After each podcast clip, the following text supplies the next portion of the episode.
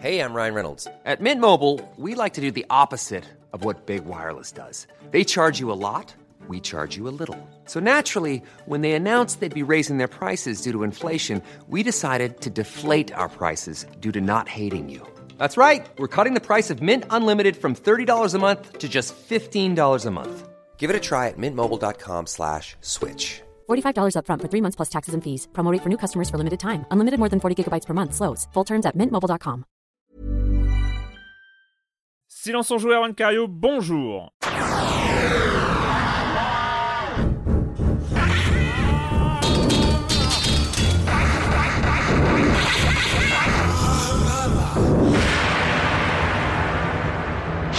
Au programme de cette troisième édition confinée de Silence on joue, on va bien sûr parler de la grosse sortie du moment Final Fantasy VII The Remake et on parlera aussi, parce que c'est euh, dans Silence on joue qu'on en parle surtout, euh, d'un The Complex, donc un jeu d'aventure ou un FMV ou un film interactif. Je ne sais plus comment on les appelle d'ailleurs, il y a autant de noms que de jeux sans doute. Euh, donc de ce, de, de ce film avec des choix. Enfin bref, on en parlera tout à l'heure. Et puis le reste de l'émission, vous connaissez, avec la chronique de Jérémy Kletskin, le com des coms, etc., etc. Et je commence en accueillant deux de mes chroniqueurs favoris, Patrick Helio. Bonjour Patrick. Bonjour Erwan. Et Marius Chapuis. Bonjour Marius. Bonjour Erwan. Euh, comment ça va depuis la semaine dernière? Il faut faire un point maintenant qu'on est en mode confiné et qu'on ne se croise plus. On commence par le point comment ça va. Donc comment ça va Patrick? Bah écoute, ça, va. Hein. On fait, on s'habitue, on prend nos repères euh, dans cette période un petit peu, un peu compliquée. Alors euh, moi, ce qui est étonnant, on va en parler tout à l'heure, mais c'est vrai qu'on navigue à vue dans toutes ces vagues de remake. Et des fois, je me, dis dans quelle année on est. Enfin, moi, j'ai l'impression d'être dans ces bonnes années 97-99. Euh, avec toute cette vague de, c'est vrai entre Resident 3, euh, Final 7 dont on va parler aujourd'hui, euh, puis d'autres. C'est assez étonnant. Enfin, on va en parler tout à l'heure. Je pense qu'il y a quelque chose de cyclique. Donc, euh, puis bon, c'est voilà, c'est amusant de, se replonger euh, dans ces jeux-là, notamment dans ce contexte actuel très particulier. Donc, euh, il y a un élan de nostalgie, je pense, qui est galvanisé encore plus quand on vit tout ça euh, cloîtré chez soi. Euh, voilà, il y a, y a- il y a- je trouve que ça ravive des souvenirs de, de ces époques-là qui sont d'autant plus. euh, En même temps, en même temps, si j'étais si, si- si un, un- poil ironique, vu que tu es confiné chez toi, dans ta maison, tu dois te sentir dans les années 90. Non, c'est quand tu regardes autour de toi. 80, 90. 80, Ouais, c'est vrai. 90. Donc du coup, euh, du coup, t'as une vraie téléportation dans le dans le temps. euh. Ouais, que- bon, mais, mais évidemment, dans le confort d'aujourd'hui avec Bah Internet, sûr. et puis des remakes quand même, on va en parler tout à l'heure, mais avec des remakes quand même qui sont, qui sont intéressants et qui permettent de, euh, comme, comme on va le voir, de, de revisiter une œuvre sous un jour nouveau avec des technologies actuelles, tout ça. Donc c'est c'est un. C'est Faut de la 1980 découvrir. C'est- c'est quelque chose 1998 d'assez- avec euh, avec la fibre optique en fait, c'est ça. Voilà, c'est ça. Donc euh, c'est quand même avec le luxe actuel. Mais, mais bon, c'est étonnant. En tout cas, il y a toute cette vague. Alors évidemment, c'est pas, il n'y a pas de, de, cause et conséquences. C'est le hasard. hein. C'est le hasard des plannings qui font que tout ça se passe en ce moment, que tous ces jeux-là arrivent. Et c'est assez étonnant, euh, voilà, de se replonger euh, presque 20 ans après dans ces jeux-là, dans un, dans d'autres circonstances. Ça va être le sujet. Marius, comment ça va depuis deux semaines? Ouais, écoute, ça va. J'ai arrêté de compter les jours et les semaines. Et, T'as plus de place là, sur ton suis- mur pour les petits bâtons euh. les Non, fameux bâtons. et là, bah, ouais, le, le Final Fantasy a bien aidé à passer, euh, à passer la dernière semaine. Vraiment. Ouais. On en est là, quoi. Patrick, c'est pas du tout un, un truc euh, feel good retour, euh, retour aux années 90, parce que moi, j'ai jamais fait. Mm. Ça Ouais. correspond à une période où je ne jouais pas aux jeux vidéo. Je jouais plus. Et du coup, c'est un vrai plaisir à découvrir. T'as pas ces petits pincements quand t'as les jingles mm, sonores, les petits, euh, les petits clins d'œil, comme on avait déjà parfois sur Resident vraiment 3. euh, un regard pas du tout mélancolique sur le jeu. C'est ça qui est marrant. Eh ben, ça, ça va faire deux, deux- deux points de vue. Euh, moi, pour ma part, euh, comme je l'avais dit, je crois qu'il y a deux semaines, si je ne m'abuse, euh, j'ai recommencé Assassin's Creed Odyssey et, Ouais. et je suis retombé dedans et ça c'est cool. C'est pas de la nostalgie des années 90 pour le coup, mais dans le côté dans le côté grands espaces, je suis toujours étonné en fait quand tu vas sur un point d'observation, tu sais, avec tu Ah sur la touche beau. pour synchroniser avec avec la caméra qui tourne autour, avec ces paysages à perte de vue et tout ça, c'est bon, ça nous change un peu du quotidien. c'est assez cool, euh, c'est assez cool à ce niveau-là. Et sinon tout va bien, hein, on va pas on va pas se plaindre. euh, Mais les mondes, les mondes ouverts en jeux vidéo sont précieux. Il hein. faut reconnaître Ouais. que prendre l'air dans un monde comme ça, que ce soit lui, que ce soit Zelda ou d'autres, euh, ça, À ça fait du bien. à noter d'ailleurs dans Libération le week-end dernier un article d'un certain Marius Chapuis euh, sur une sélection de mondes ouverts que vous pouvez retrouver sur le site de Ah. libération.fr avec euh, quelques bah voilà. euh, là je crois que tu avais cité Breath of the Wild Assassin's Creed Odyssey justement Euh, Ouais. si je ne m'abuse il y avait Horizon Zero Dawn tu l'avais mis ou je Ah sais ouais. plus si tu avais mis en gros, j'avais fait des, des paquets euh, pour, euh, pour tenter de classer un petit peu les genres. Et j'avais fait Assassin et Horizon pour le côté très parc d'attractions du monde ouvert. Mhm. Euh, Qu'est-ce que j'avais fait d'autre? J'avais mis Outer Wilds. Moi, c'était une bonne occasion pour rattraper mon retard là-dessus. Mhm. Sur un jeu plus organique, envisagé sur un plus petit périmètre aussi. Mhm. Euh, et j'ai mis bah, Zelda pour euh, la conception d'un monde qui est moins guidé, pour vraiment le concept d'aventure et d'exploration.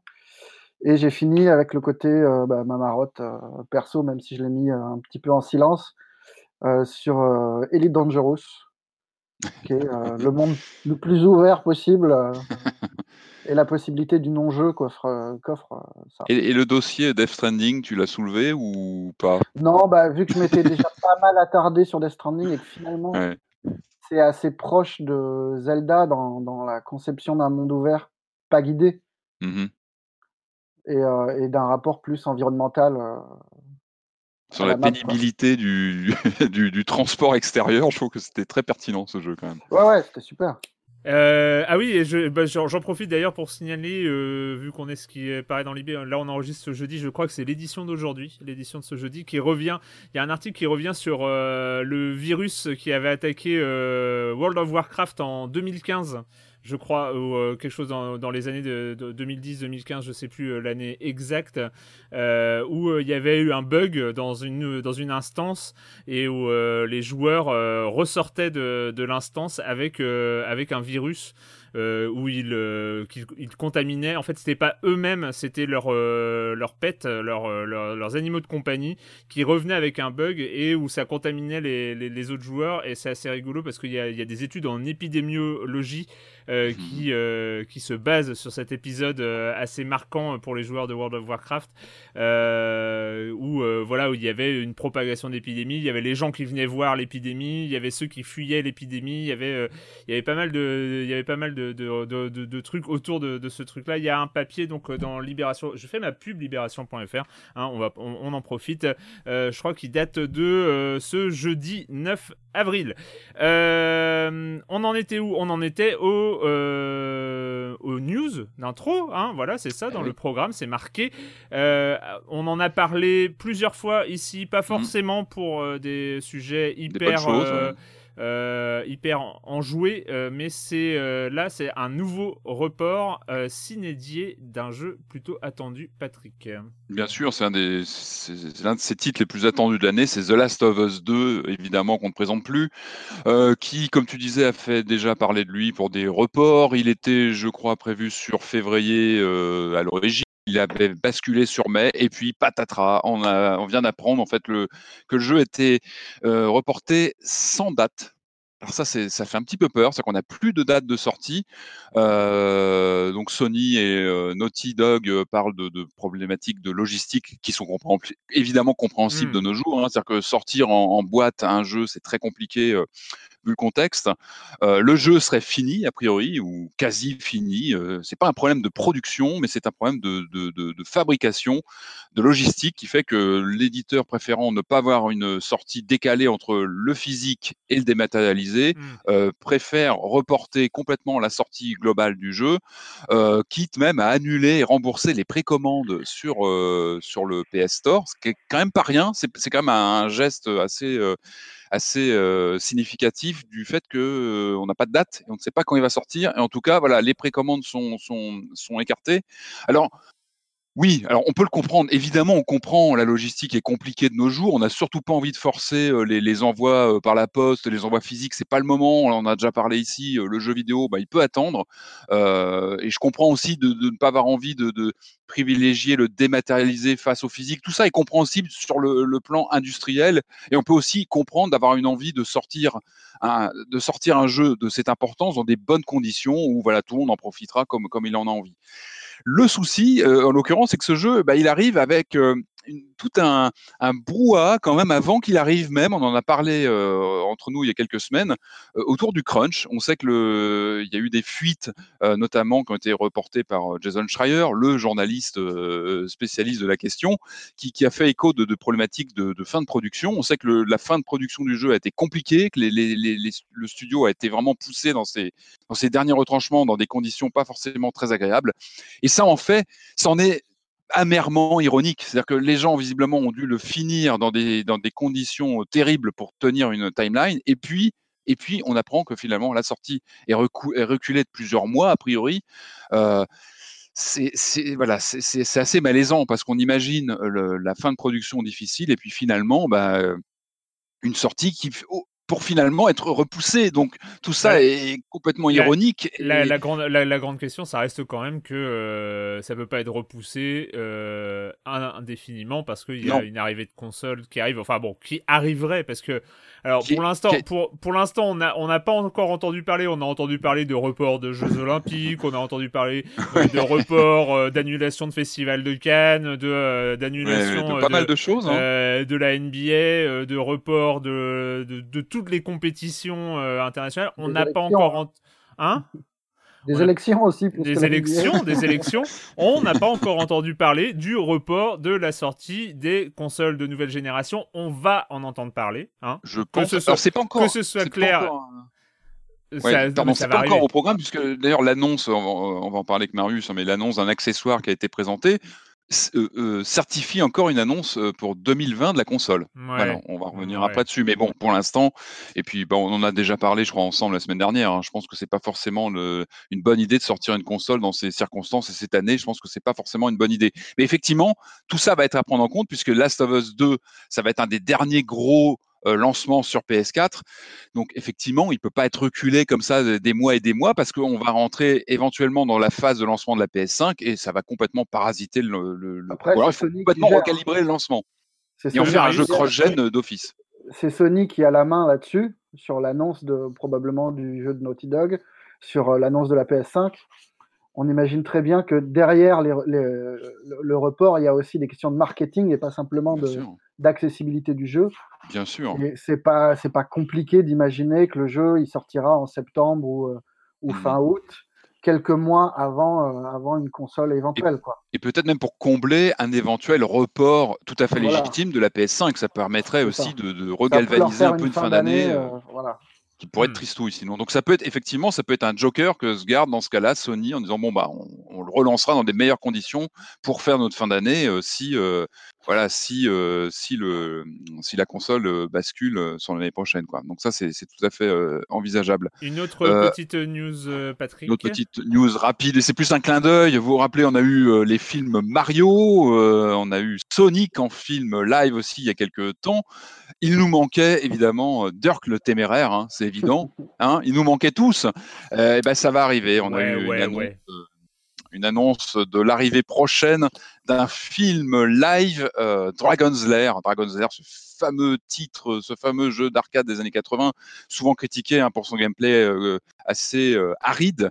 On rappelle un petit peu ce qu'était Dragon's Lair, sorti en 83. Donc c'était un dessin animé interactif sorti avant tout en sous forme de borne d'arcade dans les cafés, qui reposait sur un dessin animé de Don Bluth, le fameux, le fameux créateur américain qui avait de Fievel, de... Fievel, qui avait bossé chez Disney auparavant et qui, qui, qui avait vraiment pris le, le, le train du, du jeu vidéo interactif. Donc une borne d'arcade qui est fait par par, parler d'elle pour sa réalisation visuelle complètement inédite parce qu'on était sur une borne d'arcade avec laserdisc, donc on avait un dessin animé interactif avec des séquences qui s'enclenchaient, mais aussi son gameplay très très très limité puisque le joueur n'avait qu'à enclencher la bonne action au bon moment euh, pour euh, avoir la bonne suite du film. Euh, donc c'était c'était très Sachant très souvent critiqué pour ça. Impossible, enfin c'était ouais, très très très compliqué. Et ça, et puis des pannes aussi, parce que le Laserdisc souffrait dans les bornes, hein, avec un accès comme ça de la lentille, donc les, les, les, les, lecteurs souffraient beaucoup, donc beaucoup de pannes. Bon, en tout cas, c'est devenu quand même un titre mythique, Dragon's Lair, qui a eu pas mal de suites, des adaptations sur à peu près tout ce qui pouvait le faire tourner. Et euh, malgré donc son ambiance très dessin animé, je crois qu'il y a même eu une série qui est, qui est sortie à l'époque en, en, dessin animé, eh bien là, on va avoir a priori le grand saut vers le live action avec des acteurs, et pas n'importe lequel, puisque c'est Ryan Reynolds euh, qui, c'est vraiment devrait, Comment? Pour le coup, Ryan Reynolds, c'est vraiment n'importe quel acteur. Quoi. Bah alors, euh, ce qui est étonnant, c'est que lui, euh, je pense que ce- je pense que c'est un gamer puisque lui, il a quand même. Alors, je crois qu'il a bossé sur le film Pokémon. Je crois qu'il avait fait le doublage, si je dis pas de bêtises, euh, du, du- du personnage. Et puis là, il ouais. est de Pikachu. Et puis là, il avait, euh, il avait, il avait mis en boîte un film qui normalement devait sortir sur euh, sur juin, mais qui va, je pense, peut-être être repoussé. C'était Free Guy, où il incarne un, un PNJ dans une sorte de GTA-like. En fait, il, a, il Mm. incarne un, je crois, un, un employé de bureau. Donc, il incarnait un, il va incarner a priori donc un, un PNJ dans un monde ouvert. Donc, ça, ça avait l'air plutôt plutôt rigolo. Et euh, donc, lui, il va être coproducteur. Je crois, il va produire le, le Dragon's Lair en, en question. Euh, Don Bluth sera producteur aussi, donc il aura aussi sa main euh, sur le sur cette version live. Donc évidemment, on attend de voir ce que ça va donner parce que c'est quand même très très très cartoon. Enfin, Don Bluth, c'est un univers, c'est une patte graphique très très marquée. Euh, moi, j'aime beaucoup parce que ça, évidemment, c'est très très emblématique. Alors c'est vrai que la transformation en live, c'est- assez, euh, ça questionne pas mal. euh, Oui, pa- pardon, Patrick, mais, mais en fait, ce qu'on rêvait, c'était plutôt un vrai film de Don Bluth sur, euh, sur Dragon's Lair, tu vois. Un dernier grand film là-dessus, ça aurait été super. Ça a été intéressant. D'ailleurs, je, sais qu'il y a pas mal de fans qui sont qui sont pas très contents parce qu'il y avait une campagne de financement participatif qui avait été mise en place à la base pour produire, je crois, une nouvelle version de Dragon's Lair euh, de façon traditionnelle et qui du coup se transforme aujourd'hui dans ce dans ce, projet avec Netflix. Euh, Netflix qui, mine de rien, c'est aussi qui a pas mal accaparé cette version un peu euh, fantasmée des années 80 que moi j'adore pas tant que ça. Tu vois, le Stranger Things qui mettait en scène dans je ne sais plus quelle saison d'ailleurs Dra- Dragon's Lair hein, qui était cité euh, au début d'une saison. Euh, moi, j'ai toujours eu un peu de mal avec cette, euh, tu sais, cette, ce rattrapage des années 80 avec. C'est c'est pas ça, ce ne sont pas vraiment les années 80, c'est une version un peu fantasmée des années 80. Donc on verra ce que donne ce projet avec Netflix de, de version live de Dragon's Lair. Euh, ce qui, il faut que ce soit méta. Pour moi, si tu fais une version live dans Dragon's Lair avec des acteurs, il faut quelque chose On qui, est- qui- qui questionne un petit On- peu. euh, on, on est- on d'accord que la, pro- ouais, mais probabilité de nanar. euh, et, et- ouais. et ça sera nul. Oui, voilà. Hmm. Bah, évidemment, bah, il y a un gros potentiel. Moi, je suis un peu frustré que ce soit Netflix parce que moi, j'avais déjà une petite place prête dans mon linéaire de, de nanar en, euh, en Blu-ray et DVD de- d'adaptation de, films parce que j'ai ma petite collection. Arrivé chez Netflix, on n'est pas sûr d'avoir une sortie euh, physique, donc on verra. Euh, bon, bah, on va voir. En tout cas, il faut quand même des moyens parce que mine de rien, bah, c'est un univers euh, quand même particulier qui avait ses décors. Enfin, le Dragon's Lair d'origine, il a, il, a, il a vraiment un cachet visuel qui était, bah, c'était du Don Bluth, donc il y a vraiment une patte très très particulière. Donc on attend de voir, mais bon, ça, je, effectivement, alerte nanar en vue, et ça, ça peut être bon aussi, ça peut être intéressant. Alors je crois qu'il y, a y, des- il y a des gens qui ont travaillé sur le The Lego Movie au niveau scénario qui bossent dessus. Ça peut être, ça peut être un Ah signal alors, justement. ouais. Ça peut être, ce sont les, les frères A- Edgeman que j'avais noté, qui bossent dessus. Ça peut être une note d'espoir pour justement un petit, un petit twist méta, un petit twist un peu ironique. Je pense que tu peux pas attaquer un tel sujet en le faisant au premier degré. euh, Enfin, tu vois, c'est pas possible parce que le, le cartoon lui-même était, euh, enfin, il était très, euh, très, euh, il était très, comment dire, très référentiel, très. donc, bon, en tout cas, on attend de voir. On. Euh, on passe à, on passe à quand même l'annonce, enfin la- l'annonce, la présentation, on va dire, la présentation de la semaine, Marius?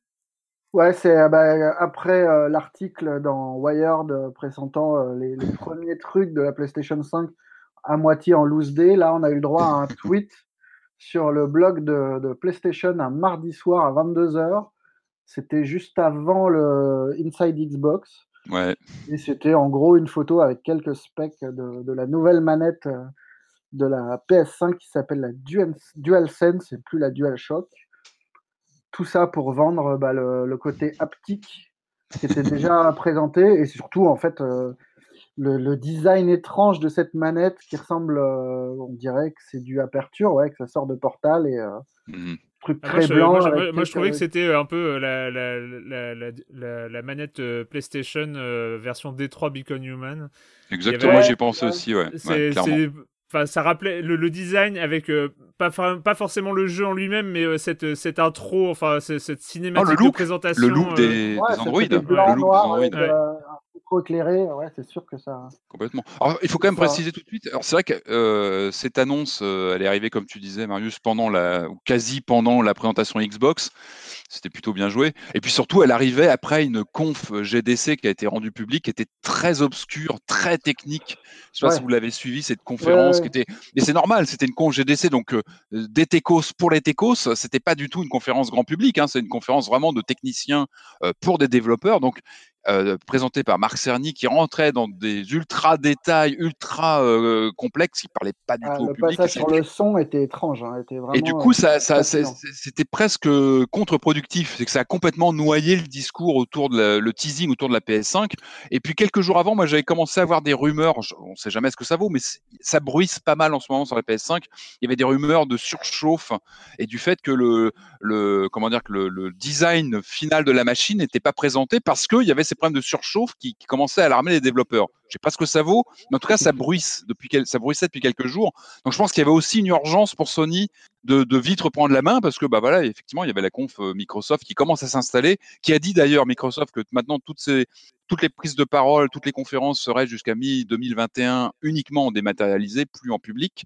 Donc eux ont, ont, vu large hein, sur leur communication euh, dématérialisé. Et donc, effectivement, je pense qu'il y avait besoin de vite taper avec un visuel et ça a fait beaucoup parler. Il faut reconnaître qu'il y a un effet PlayStation hein, qui, qui, est indiscutable. C'est que ces trois visuels de manette ont fait énormément parler. Et nous-mêmes, on, on, va en parler aujourd'hui. Et donc, euh, qu'est-ce qu'on qu'est-ce qu'on a appris euh, au niveau des.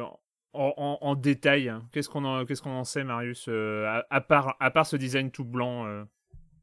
Finalement, pas grand-chose de plus que ce qu'il y avait dans, dans, dans l'article de base c'était bah, toujours cette, euh, cette, concentration sur la technologie haptique mmh qui, est, qui, est, censée offrir un, un, retour physique aux joueurs qui sera un peu différent de ce qu'on a vu. Après, ça, c'est vraiment très difficile de juger ouais. sans l'avoir en main. C'est-à-dire euh... que l'idée, c'est que chaque touche, euh, chaque élément, parce qu'en fait, jusqu'ici, c'est ce qu'on appelle, enfin, c'est la, la, la, vibration, en fait, le, le ressenti, euh, le ressenti de la manette, c'est euh, la fonction de vibration qui peut être enfin qui est euh, année après année, qui s'est quand même euh, bien, euh, enfin entre les premiers vibreurs et, et ce qu'on fait maintenant, c'est quand même un peu plus évolué. Mais là, c'est mmh. carrément une sorte de retour de force sur ouais. sur chaque bouton, chaque chaque gâchette qui peut avoir comme ça. Les gâchettes, je crois que c'est un autre dispositif. Il ouais, parlait de, de gâchettes adaptatives.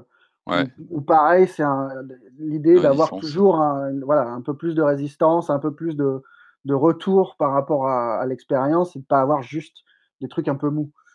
Euh, après, le détail de l'aptique, on ne sait pas exactement. Je, non. Je... Et on a du mal à, à se figurer encore ce que ça peut donner manette en main. C'est typiquement le truc que tu vas ressentir. Enfin, c'est vraiment du feeling voilà. manette en main, clairement. Sinon, euh, parce qu'on a souvent des promesses à chaque génération de console, telle manette va avoir, je me rappelle, la Xbox One, pareil, hein, sur les gâchettes, on avait des tas de, de nomenclatures, mmh, d'adjectifs. Mmh. Euh, puis bon, c'est une très bonne manette, mais il n'y a pas eu de révolution à ce niveau-là.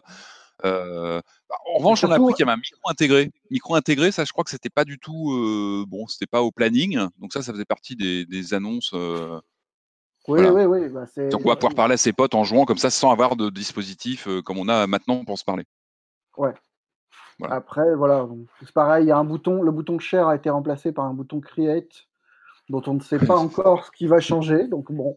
C'est du marketing, ça. très, voilà, ça fait vraiment marketing. Euh... Est-ce ouais. que ce serait pas le bouton Dreams dont on a parlé, tu sais, avec le Dreams ça un, bien, inclus, euh, intégré intégré, euh, intégré dans, dans, dans, dans, la manette. Euh, non, moi, il y a, y, a, y a, un des trucs qui m'a étonné, c'est qu'on conserve le pavé tactile qui sert à rien. Ouais, c'est ce que j'allais dire. Oui, mais juste, bah, espérons qu'il soit utilisé parce que j'aime bien ce pavé tactile et j'ai toujours été frustré ouais, qu'il ne soit pas, utilisé. Il n'y a pas vraiment de raison qu'il soit plus utilisé aujourd'hui, enfin demain qu'aujourd'hui, qu quoi. Ouais. Donc le pavé bah, tactile qui sert à rien, il est encore bah, là. Si peut-être que sur le sur l'aptique justement, sur le, le, les ressentis de matière, tu pourras peut-être avoir quelque chose sur le pavé tactile. Justement. Oui, mais euh, qu'est-ce que t'en fais du pavé tactile pour l'instant euh, Ça bah, sert. Si tu, je sais pas moi, tu vas tu vas tourner une page de livre, tu vas tourner, tu vas toucher un, je sais pas moi, ouais. le, un, tu vois une matière de quelque chose sur une énigme. Il y a plein de choses à, à imaginer. Après, dans les faits, ce sera sûrement autre chose. Et c'est pas dit qu'en plus l'aptique soit intégrée au, à la zone tactile. Hein. Ça, Il y a peu de chances que les deux technologies se superposent. Quoi. Ça, je sais pas comment ils vont gérer ça non plus. Ouais. Ouais. Si, dans les, dans les petits trucs de détails qui, qui peuvent être importants, c'est euh, l'absence de couleur sur les boutons. Ouais. qui mine de rien peut jouer sur, euh, sur l'utilisation après en jeu, où Mhm. tu as par exemple des QTE qui utilisaient des, des indicateurs de couleurs Mais- plutôt De que les- couleurs. Euh, le, les moi, ronds, j'ai- carrés, le- triangles. le- là- là- Là-dessus, on en est sûr qu'il n'y a pas de couleur parce qu'on a, il y a, il y a aussi Non, euh, un côté rétro, rétro-éclairé. Voilà. euh, Alors rétroéclairé, c'est bien, mais attention à l'autonomie parce que chaque source lumineuse, on l'a connue avec le, le V, euh, vous savez, de la, de la, de la PS4, de la DualShock Mm. 4, hein, qui, qui, qui pompe, qui contribue vraiment à avoir des, des, des batteries qui se s'assèchent très vite. D'ailleurs, on a appris qu'il y avait de la batterie intégrée, non plus, et non pas de la pile, contrairement à d'autres machines euh, concurrentes. Ouais, ça, c'est ça, bien. ça, c'est bien. Ça, c'est bien parce que les piles bâtons, non, c'est c'est- ça, c'est pas possible. Ouais, ouais, parce que Euh, la micro- Microsoft s'accroche encore à ce truc-là tout Ça, en c'est laissant c'est- c'est- d'acheter euh, une batterie intégrée, mais c'est- ouais, ne c'est comprends pas pas, en possible. termes de, Mhm. C'est complètement, ouais, ouais, ça, c'est pas en possible. termes de logique industrielle et, et écologique, c'est absurde. Quoi. Enfin, mais bon. Donc, ouais, moi j'ai envie de dire, moi j'aime bien le look, j'aime bien son style, comme tu disais, Erwan, Detroit, j'y ai pensé aussi avec le look futuriste. Moi, ce qui m'intéresse, c'est que, en tout cas, évidemment, une manette, alors, on a vraiment qu'un morceau de, de biscuit à grignoter, mais il y a quand même derrière ça l'idée de laisser présumer le design global de la console. Alors, on parle que de look et de design, mais c'est important, la première découverte d'une machine, de son look. Et euh, moi, je me dis, moi j'aime bien le look assez clivant avec le côté bicolore qui change. Il y a, quelque chose qui, bah, qui surprend et ça c'est bien parce que je, je craignais vraiment le phénomène. Bah, tu vois, la manette Xbox One, elle ne surprend pas du tout. Je crois qu'il y a un bouton en plus, il y a quelques petites choses, mais bon, on est vraiment sur euh, sur le standard de la précédente génération. Là, moi, je me dis, on s'écarte de, de, ce que moi, je n'ai pas du tout aimé sur euh, certaines machines de la génération précédente. C'est le syndrome box Internet. Tu vois, les, les Xbox One, pour moi, elles avaient ce côté euh, disparaître complètement, avoir juste un, une boîte noire et puis euh, quelque mmh. chose qui qui était pas, qui avait pas un look de console. Et pour moi, mmh. c'est important, tu vois, d'avoir quelque chose qui, bah, qui, qui surprend. Et, et je pense que cette manette laisse entendre que la console va certainement avoir une livrée blanche, avoir, avoir un look. Euh, en tout cas, on va pas être dans le noir monotone qu'on avait sur les, sur la, bah, sur les PS4 standard, on va dire. Et, et j'ai la, sensation que Sony va, va tenter quelque chose en termes de design. C'est qu'un détail, évidemment, mais c'est, c'est important aussi parce que c'est, ça fait partie clairement de l'identité de la console. Et puis de, et on sait que c'est important. Enfin, les premiers, les premières semaines, les premières intentions autour d'une machine, c'est là aussi où se joue la concurrence. Et on sait que c'est important. Ce sont des signaux qui vont être importants Après, pour la on est, on est vraiment dans la continuité, hein, parce que ils adaptent, ils adoptent pas du tout, ouais. par exemple, les sticks asymétriques de la Xbox. Sûr, Chacun ouais. reste dans son précaré et fait son truc. Euh, ouais, bien juste, sûr. Voilà, une, du bicolore au lieu d'un truc monochrome. C'est pas, pas non plus ouf. Non, non, mais complètement, que... ça c'est clair. Mais c'est vrai qu'après, c'est l'objet qu'on voit le plus dans une console. C'est pas tellement la console qui reste sous la télé euh, dans sa petite ouais. boîte, c'est la manette qui traîne sur la table pendant des années. Et... Ouais, moi non plus, je... elle, elle me déplaît pas. Mais moi, tu vois, je, je, me suis même pris au jeu, évidemment, parce qu'on a envie d'en savoir plus sur cette PS5. Et du coup, je suis allé zoomer, même, tu vois, sur le site officiel, je crois, américain, où tu avais tout le topo, tu as un long topo sur euh, bah, justement toutes ces fonctions à venir. Et j'ai fait, tu as, le petit détail des, des, fameux sticks. Et tu vois que le revêtement a été changé. Le, le, la ouais, PS4 avait un souci sur les sticks, tu sais, qui ouais. s'effritait, qui s'abîmait. C'était un, une plaie sur cette génération. Et là, a priori, il se rapproche plus de celui de la Xbox One, qui est intouchable. Hein. Le, les grips de, de, des sticks de la Xbox One sont vraiment très bons. Ils s'usent quasiment pas. Enfin, ils sont faut reconnaître que la manette Xbox One a été vraiment très, très, bonne. Bien, ouais. Et, mais euh... comme tu dis, c'est vrai qu'on a un rapport, on a presque un rapport intime avec une manette. Hein, donc c'est quelque chose, comme, comme tu disais, Marius, qu'on va avoir pendant des années dans les mains. Donc euh, oui, ça, ça capte ouais. l'attention, évidemment. Le, le, petit détail qui m'a vachement rassuré, c'est très bête, mais c'est un truc que j'utilise beaucoup. C'est la prise casque qui est intégrée ah oui. à la manette. Et moi, c'est bête, mais tard le soir, j'aime bien regarder des films sur vrai. la console en mettant le casque. Et ah, euh, c'est, euh, quand même bien pratique. Ouais, c'est vrai. Ouais, ouais qui, qui, est au même endroit, je crois. Ouais, ouais a priori, ça, oui. Oui, effectivement, et on le garde. Euh... Et, et, juste avec, euh, bon, juste pour continuer sur, enfin pour finir, hein, parce qu'on va pas non plus en parler, on a, on a, on a trois Deux images, heures et, sur la on manette. a trois images et des specs. Euh, ça on va pas approcher. Ça va pas faire toute une émission, euh, mais euh, ouais, juste moi mon avis sur euh, ce truc de retour haptique euh, que personne n'est capable de définir de manière simple, parce que normalement on serait censé, je cite, le ressentir euh, une fois la manette en main. On est bien d'accord qu'il y aura à peu près autant d'utilité que euh, un pavé tactile. En tout cas, ce sera intégré forcément euh, dans euh, les jeux estampillés Sony, en tout cas euh, les, gros trucs, les, les grosses sorties type les Naughty Dog et ce genre de choses, ce sera sans doute très intégré, très bien fait, avec un vrai retour. Il faut bien voir aujourd'hui que sur quoi est-ce qu'on, avec enfin sur quel jeu est-ce qu'on joue euh, avec sa PS4 euh, C'est énormément de jeux indépendants qui sortent, de, de, de, de, jeux qui sortent aussi sur PC, aussi sur Xbox, aussi euh, sur n'importe quel support. Donc personne ne va faire des développements qui vont être sans doute très spécifiques, très fins, avec des super réglages sur les retours haptiques de sa manette. je pense que ça va être, enfin, sauf s'il y a. Ça va pas être un standard quoi. Ça va pas se devenir un standard sur la génération. Moi j'ai un gros doute. J'ai l'impression qu'on va être plutôt sur du gadget qui va être très mis en avant sur les premiers jeux euh, Sony, euh, sur les, premiers jeux estampillés Sony euh, mhm. de, la console. après, est-ce que ça va durer? S'il y a des très bons retours, why not? Moi, j'ai un, peu des doutes, en tout cas. après, on sait, on, sait, très bien que la fonction vibration de la manette est ultra importante pour le ressenti dans le jeu. Ça, il n'y a, y a, y a, pas de, y a, y a pas de doute. Mais ça, à ce, à ce point-là de détail, je suis pas persuadé, en fait. Rappelez-vous du HD Rumble de la Switch. Hein. Il y a eu, euh, c'était quoi C'est un, deux, trois Switch qui, qui, l'a un petit peu utilisé, puis après terminé. Enfin, il n'y a pas eu d'autres titres, euh, à ma connaissance, qui ont vraiment su l'exploiter. Alors qu'il y avait quelque chose à faire, mais effectivement, euh, c'est fou. Il y a toujours ce, ce, truc assez incroyable de, de, de, devoir rajouter, en fait, par cette obligation marketing, de devoir rajouter des éléments qui vont faire parler, en tout cas pour mmh. faire de la pré-communication et, ah, et, et, de devoir rajouter des éléments qui finalement cette manette. Que tu oublies six mois après. oui, mais parce que le, standard, le standard qui vient euh, de la PS3, mm. enfin de, de, la génération PS3, euh, de la standard de manette à 17 boutons ou quelque chose 17 ou 18 boutons.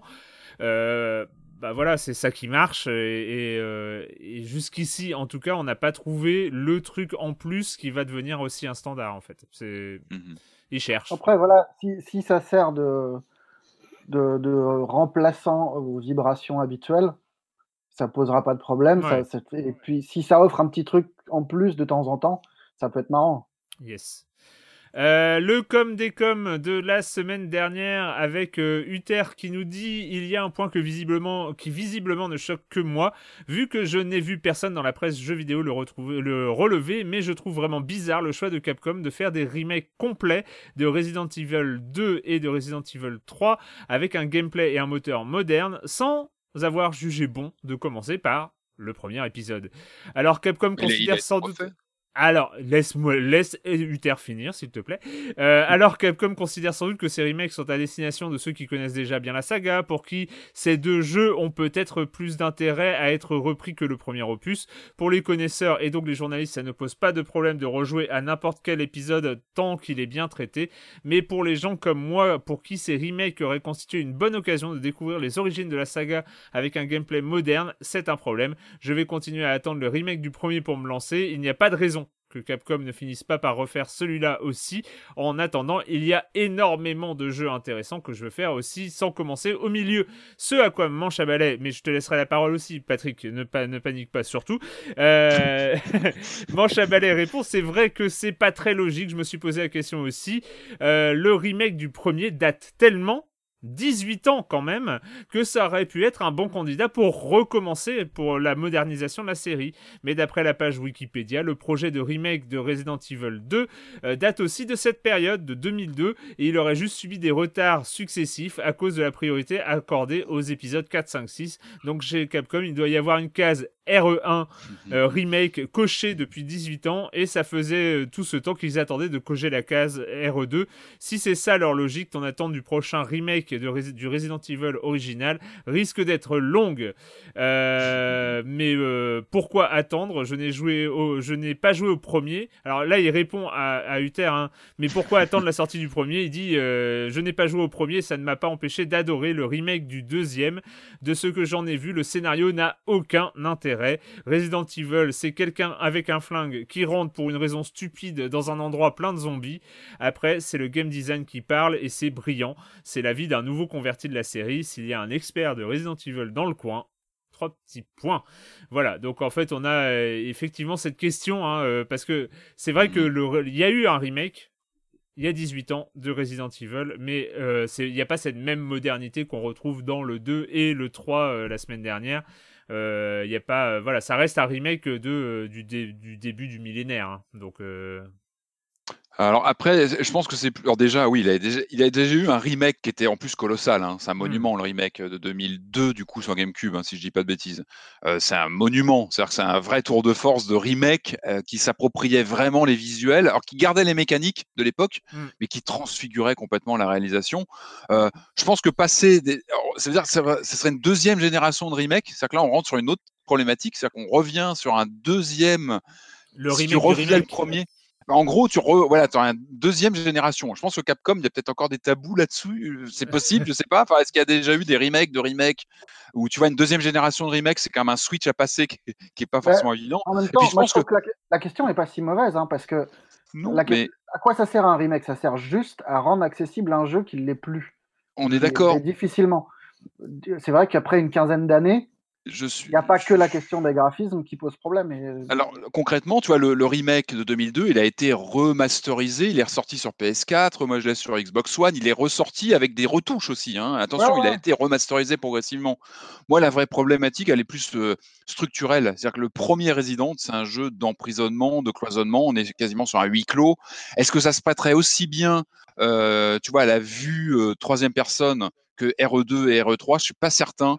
Euh, je pense qu'il il, il- il table vraiment sur l'ambiance, tu vois, atmosphérique de, des caméras. Et Sur l'ouverture de suis- porte. mais c'est tellement, Ouais. tellement ancré, euh, j'allais dire dans son ADN, je vais éviter, mais bon, c'est tellement ancré dans sa, dans son, dans son, dans la façon dont il a été conçu ce jeu que je suis pas certain que le revivre en troisième personne ce soit vraiment une bonne idée. Alors, je- pense que Capcom se pose aussi la question. Il faut complètement le redéfinir, le, le, le retravailler. Hein. Il faut peut-être le revoir complètement de fond en comble, comme, comme FF7 euh, le fait. Il faut peut-être repenser complètement le format, la façon de raconter l'histoire. Euh, plaquer le premier en vue troisième personne, je, je pense qu'il faut trouver autre chose. Pour le revisiter, il faudrait certainement trouver autre chose. En même temps, il y avait des craintes aussi sur le 2. Hein. Ouais. C'était pas gagné de passer en troisième Non. personne tout court. Et, euh, Mais tu as une ampleur. ils ont Le vraiment 2, tu réussi leur truc. Ouais. as un environnement urbain, tu as quand même quelque chose d'assez ouvert qui respire, donc euh, qui, qui, qui, qui permettait de. C'est sûr que ça marche moins bien sur un manoir. et euh, C'est tu plus ouais. difficile. Tu vas Donc, perdre euh, beaucoup des scènes chocs euh, du premier. Quoi. bon, après, il me l'annonce demain, euh, je saute dessus, hein, évidemment. Je, j'y vais direct, hein, je fais pas le difficile. Je dis juste que c'est c'est peut-être plus difficile et moins évident. Non, et puis la question qui se pose aussi, c'est qu'est-ce qu'on qu'est-ce qu'on attend des, des- des éditeurs et des développeurs? Est-ce qu'on veut Mhm. que après cinq épisodes, ils passent leur vie à remaker les premiers jeux Ah parce qu'on les a bien aimés et que ça devienne une industrie, enfin parce que ça prend un petit peu de temps à faire. Qu'est-ce qu'on veut que tous les ans ils s'attellent à un nouveau remake et dès qu'ils ont fini cette boucle, qu'ils repartent sur euh, sur la nouvelle génération, c'est compliqué. Enfin, c'est- Voilà, il faut apporter à chaque fois quelque chose. Euh, Et moi, j'a- j'avoue que là, tu vois, je suis plus à écouter ce qui se passe, les rumeurs. Je sais pas si vous avez- suivi sur le RE8. On parle pas, pas mal de RE8 Village. Ça, ça, ça tourne pas mal. C'est qu'une rumeur pour l'instant, mais c'est vrai que tu as plus envie de voir une suite. Envie de voir ce qui va arriver par la suite, effectivement.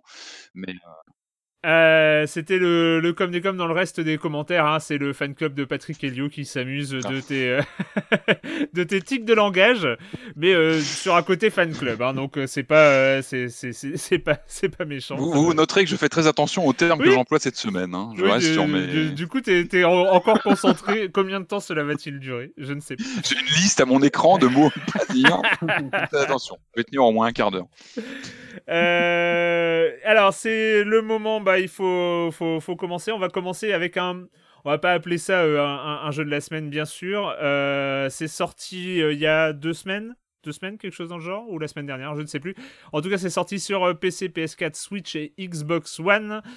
C'est un film interactif dans la nouvelle tradition de ce qui se fait. Ça s'appelle The Complex.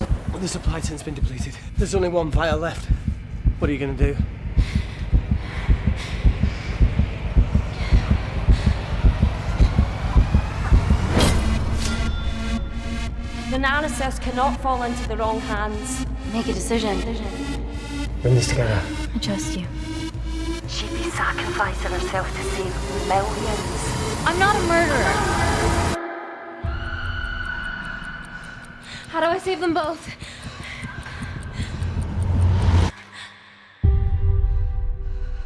On est à Londres, on est dans, euh, dans de nos jours, en, en tout cas pas loin. Euh, il y a un, une docteure biologiste, Amy Tennant, euh, qui, euh, qui explore les nanoparticules euh, dans un gigantesque complexe scientifique ultra moderne. En tout cas, voilà, hein, c'est le pitch C'est initial. ça qu'un huis clos. Hein. On peut parler d'un huis clos on avec peut une parler, on, on peut, euh, on peut effectivement parler, intramuros dans un bâtiment euh, on peut parler d'un huis On peut clos. parler de confinement. De confinement. Voilà, Mais je oui. voulais éviter le mot, mais, euh, mais voilà. Donc, bah, bienvenue au quart d'heure euh, full motion vidéo. On a un petit quart d'heure full motion vidéo dans Silence on joue parfois. Ça fait partie de mes marottes qui ont été relevées d'ailleurs par euh, certains auditeurs. Donc voilà, nous y sommes, le quart d'heure full motion vidéo de la semaine.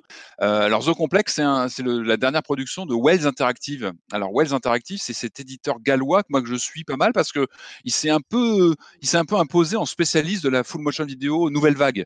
On a parlé de Light Shift il y a quelques temps. Alors c'est pas eux qui l'avaient fait, mais ils ont édité euh, ce jeu d'un studio. Euh, ils ont lancé The Bunker. Ils avaient fait euh, Shape Shifting Detective d'un autre studio, mais ils éditent. Donc ils sont un peu devenus la figure de proue de la, full motion vidéo moderne aujourd'hui. qui sort sur PC, console et autres. Donc, bah écoute, ce que je trouve intéressant, c'est que ces gens-là, ça fait donc un petit moment, quelques années maintenant qu'ils travaillent sur le sujet, et je trouve que on- bah, on sent qu'ils ils utilisent, enfin, ils exploitent leur euh, justement leur ancienneté dans le domaine. On sent qu'ils ont acquis une certaine, un certain savoir-faire. Et euh, là, donc, on a ce, donc, euh, bon, on va pas voilà développer plus que ça sur le scénario, huis clos plutôt technologique. On est euh, sur une ambiance euh, de laboratoire, etc., avec une menace qui, bah, qui se passe en, voilà, vraiment, on n'a pas beaucoup d'acteurs. On est sur une, une production plutôt ramassée en termes de moyens, j'imagine. On a, on a quelques acteurs, on a quelques effets spéciaux, mais Mm. ça reste très contenu. Euh, en revanche, je trouve, moi, ce que j'ai apprécié, c'est la réalisation plutôt propre. C'est-à-dire qu'on n'est pas sur, euh, évidemment, on n'est pas sur une super production hollywoodienne, mais j'ai trouvé que la réalisation était plutôt correcte. Il y avait vraiment un ton visuel, il y avait quelque chose. On est évidemment, on est sur de la, de la full motion vidéo, on Mm. est sur de la HD, donc on a quelque chose de, on a un rendu qui est assez impitoyable en général. C'est-à-dire que si tu filmes mal, c'est horrible. Et là, je trouve que ça se tient, c'est-à-dire qu'on a vraiment, on a, on a un ton visuel. Donc, qui raccord avec cette, euh, cette menace, ce- huis clos euh, high-tech. Et puis, moi, j'ai été euh, agréablement surpris par la direction d'acteurs. Moi, j'ai trouvé que les, les, acteurs principaux, notamment les, bah, la, scientifique qui, qu'on va suivre principalement, son copain qui l'a rejoint. Enfin, moi, j'ai trouvé qu'il y avait une bonne direction d'acteurs, que les acteurs faisaient vraiment bien le, le boulot, quoi, qu'ils étaient assez convaincants et que, que ça tournait bien. En termes de gameplay, parce qu'il faut parler de gameplay, on rappelle un petit peu, donc on est sur du film interactif, c'est-à-dire que concrètement, le film se déroule et puis on est appelé à prendre des décisions. En général, on a un choix parmi un, deux, trois ou quatre possibilités. En général, c'est plutôt binaire. Euh, on va prendre des décisions qui vont influer sur la suite de, l'histoire. Donc, on ne réinvente pas la roue. On sent que Wells Interactive connaît bien le truc. Euh, ils ont une recette Mm. qui, qui fonctionne. Donc, eux, à mon avis, ils portent plutôt leurs efforts sur la production, sur les tournages, sur les castings, etc. Et maintenant, ils, voilà, ils ont des acquis de, de, de, de, de- de gameplay qui sont là. Euh, donc, on réinvente pas la, la peau, la, la, la roue euh, des mécaniques avec le choix qu'on avait déjà connu sur Light Shift et autres. En revanche, euh, c'est tout bête, mais moi qui suis bien, euh, qui suis bien ce, ce genre de jeu, moi j'ai apprécié quelques petites choses.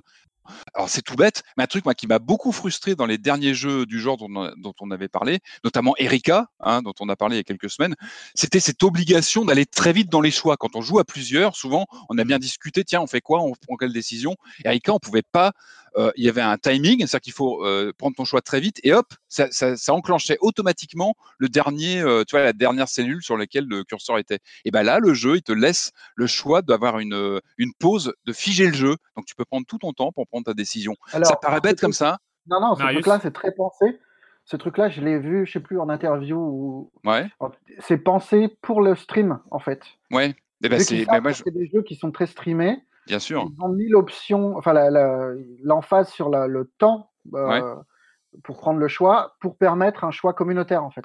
Mais c'est Permettre génial. aux gens qui sont dans le stream de- de- d'interagir et d'avoir une espèce de de, de, de, ouais, de se, fin, sonder qui veut faire quoi. Et moi, ça, je l'ai vécu, bah, je l'ai vécu chez moi, c'est-à-dire que tu peux jouer à plusieurs et puis bah, prendre une décision à plusieurs. Et ça manquait terriblement. Erika, il, il, il souffrait vraiment de ce côté stressant. Et même quand tu jouais, tu étais en stress et, et c'est pas bon. On est sur du jeu narratif et justement, tu dois, tu dois être dans ton truc avec des enjeux, des décisions à prendre. Et là, je trouve que c'est tout bête. Mais ça montre aussi qu'ils ont pensé à ça. Et tu vois, Marius, j'ignorais qu'ils avaient justement euh, pris en compte le côté euh, stream, mais c'est important. Euh, ça, moi, a- au contraire, je trouve que ça a une qualité aussi l'urgence.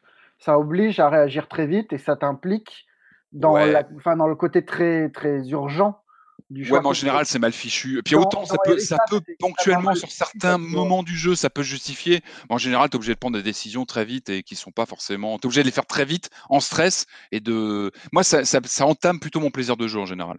Je, crois, je crois me souvenir, je crois me souvenir euh, que dans Black Mirror, en fait, il y avait, ce côté urgent tout le temps, en fait, hein, euh, parce que moi, je me rappelle que je l'avais fait, euh, j'avais fait un peu en famille aussi sur le canapé, et, et je m'étais retrouvé à faire les choix tout seul de, manière assez générale dans, le film. Mais c'est vrai aussi que ça fait partie du gameplay. Enfin, j'ai l'impression. hein, Oui, ça, t'oblige aussi, l'urgence, à garder la manette en main et à pas t'endormir devant le truc et à rester actif et à te dire, OK, là, je pourrais intervenir bientôt, il faut que je reste concentré et tout ça.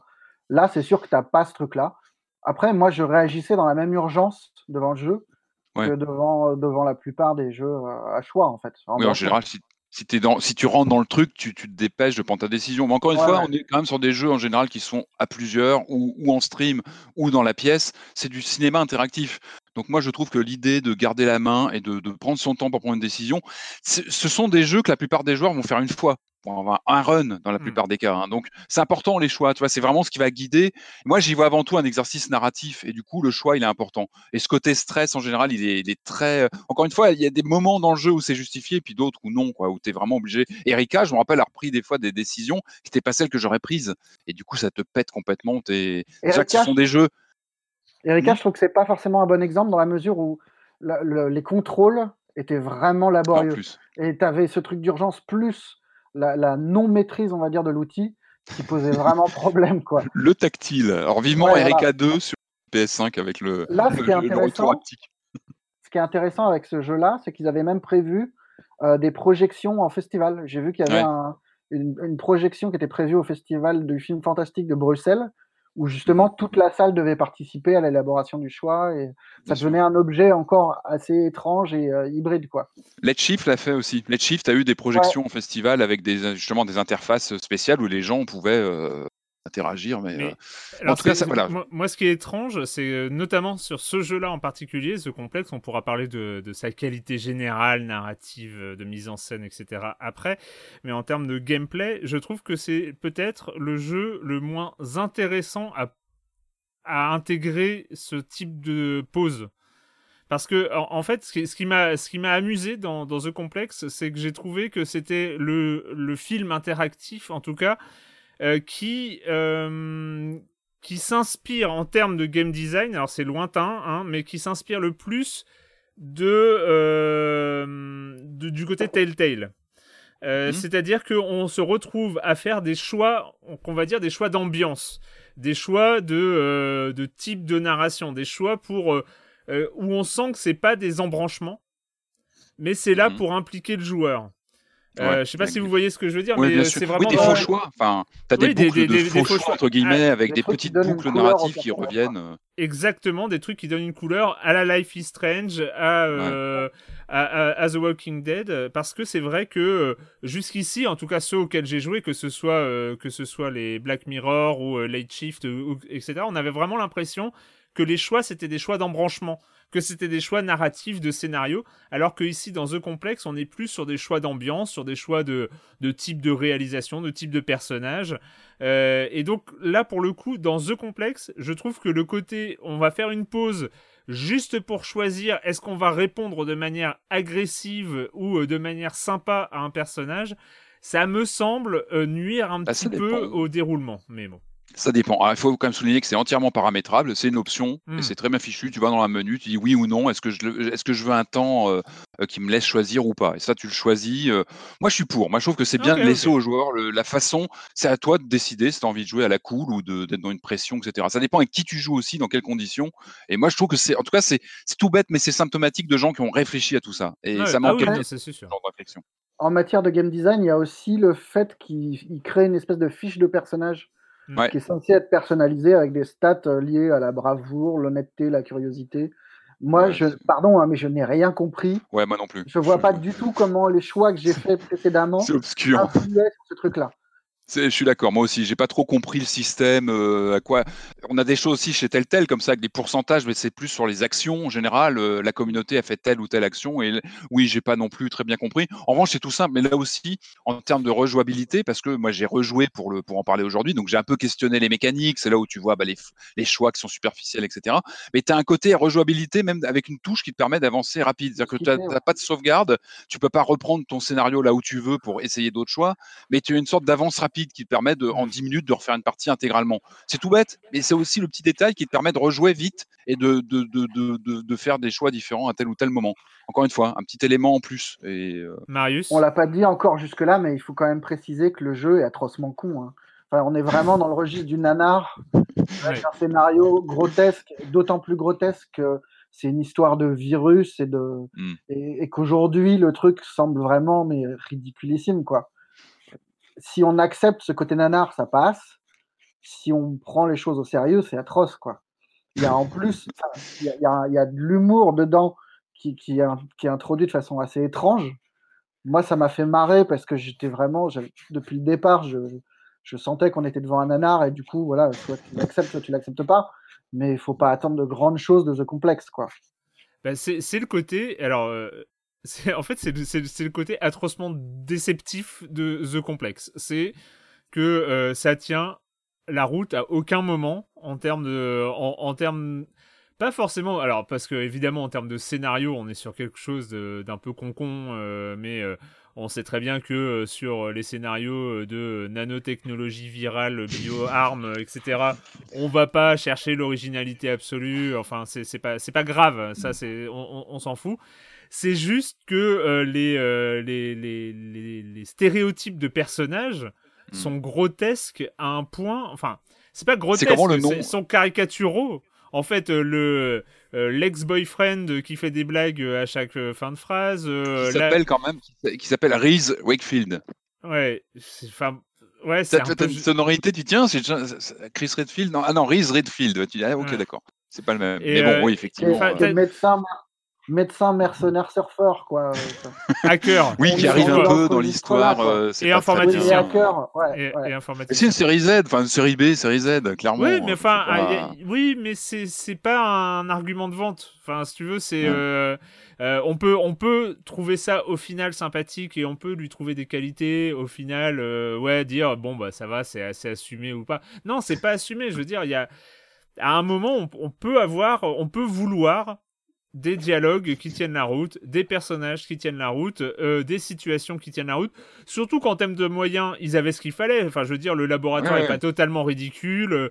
Euh, on voit que le travail sur les Les interfaces la route. informatiques, euh, les, les acteurs, euh, Ah, bon, sont pas. Oui, voilà, c'est. Pas tous, hein. Enfin, les principaux sont bons. Je trouve Mm. que les, les seconds rôles sont convaincants.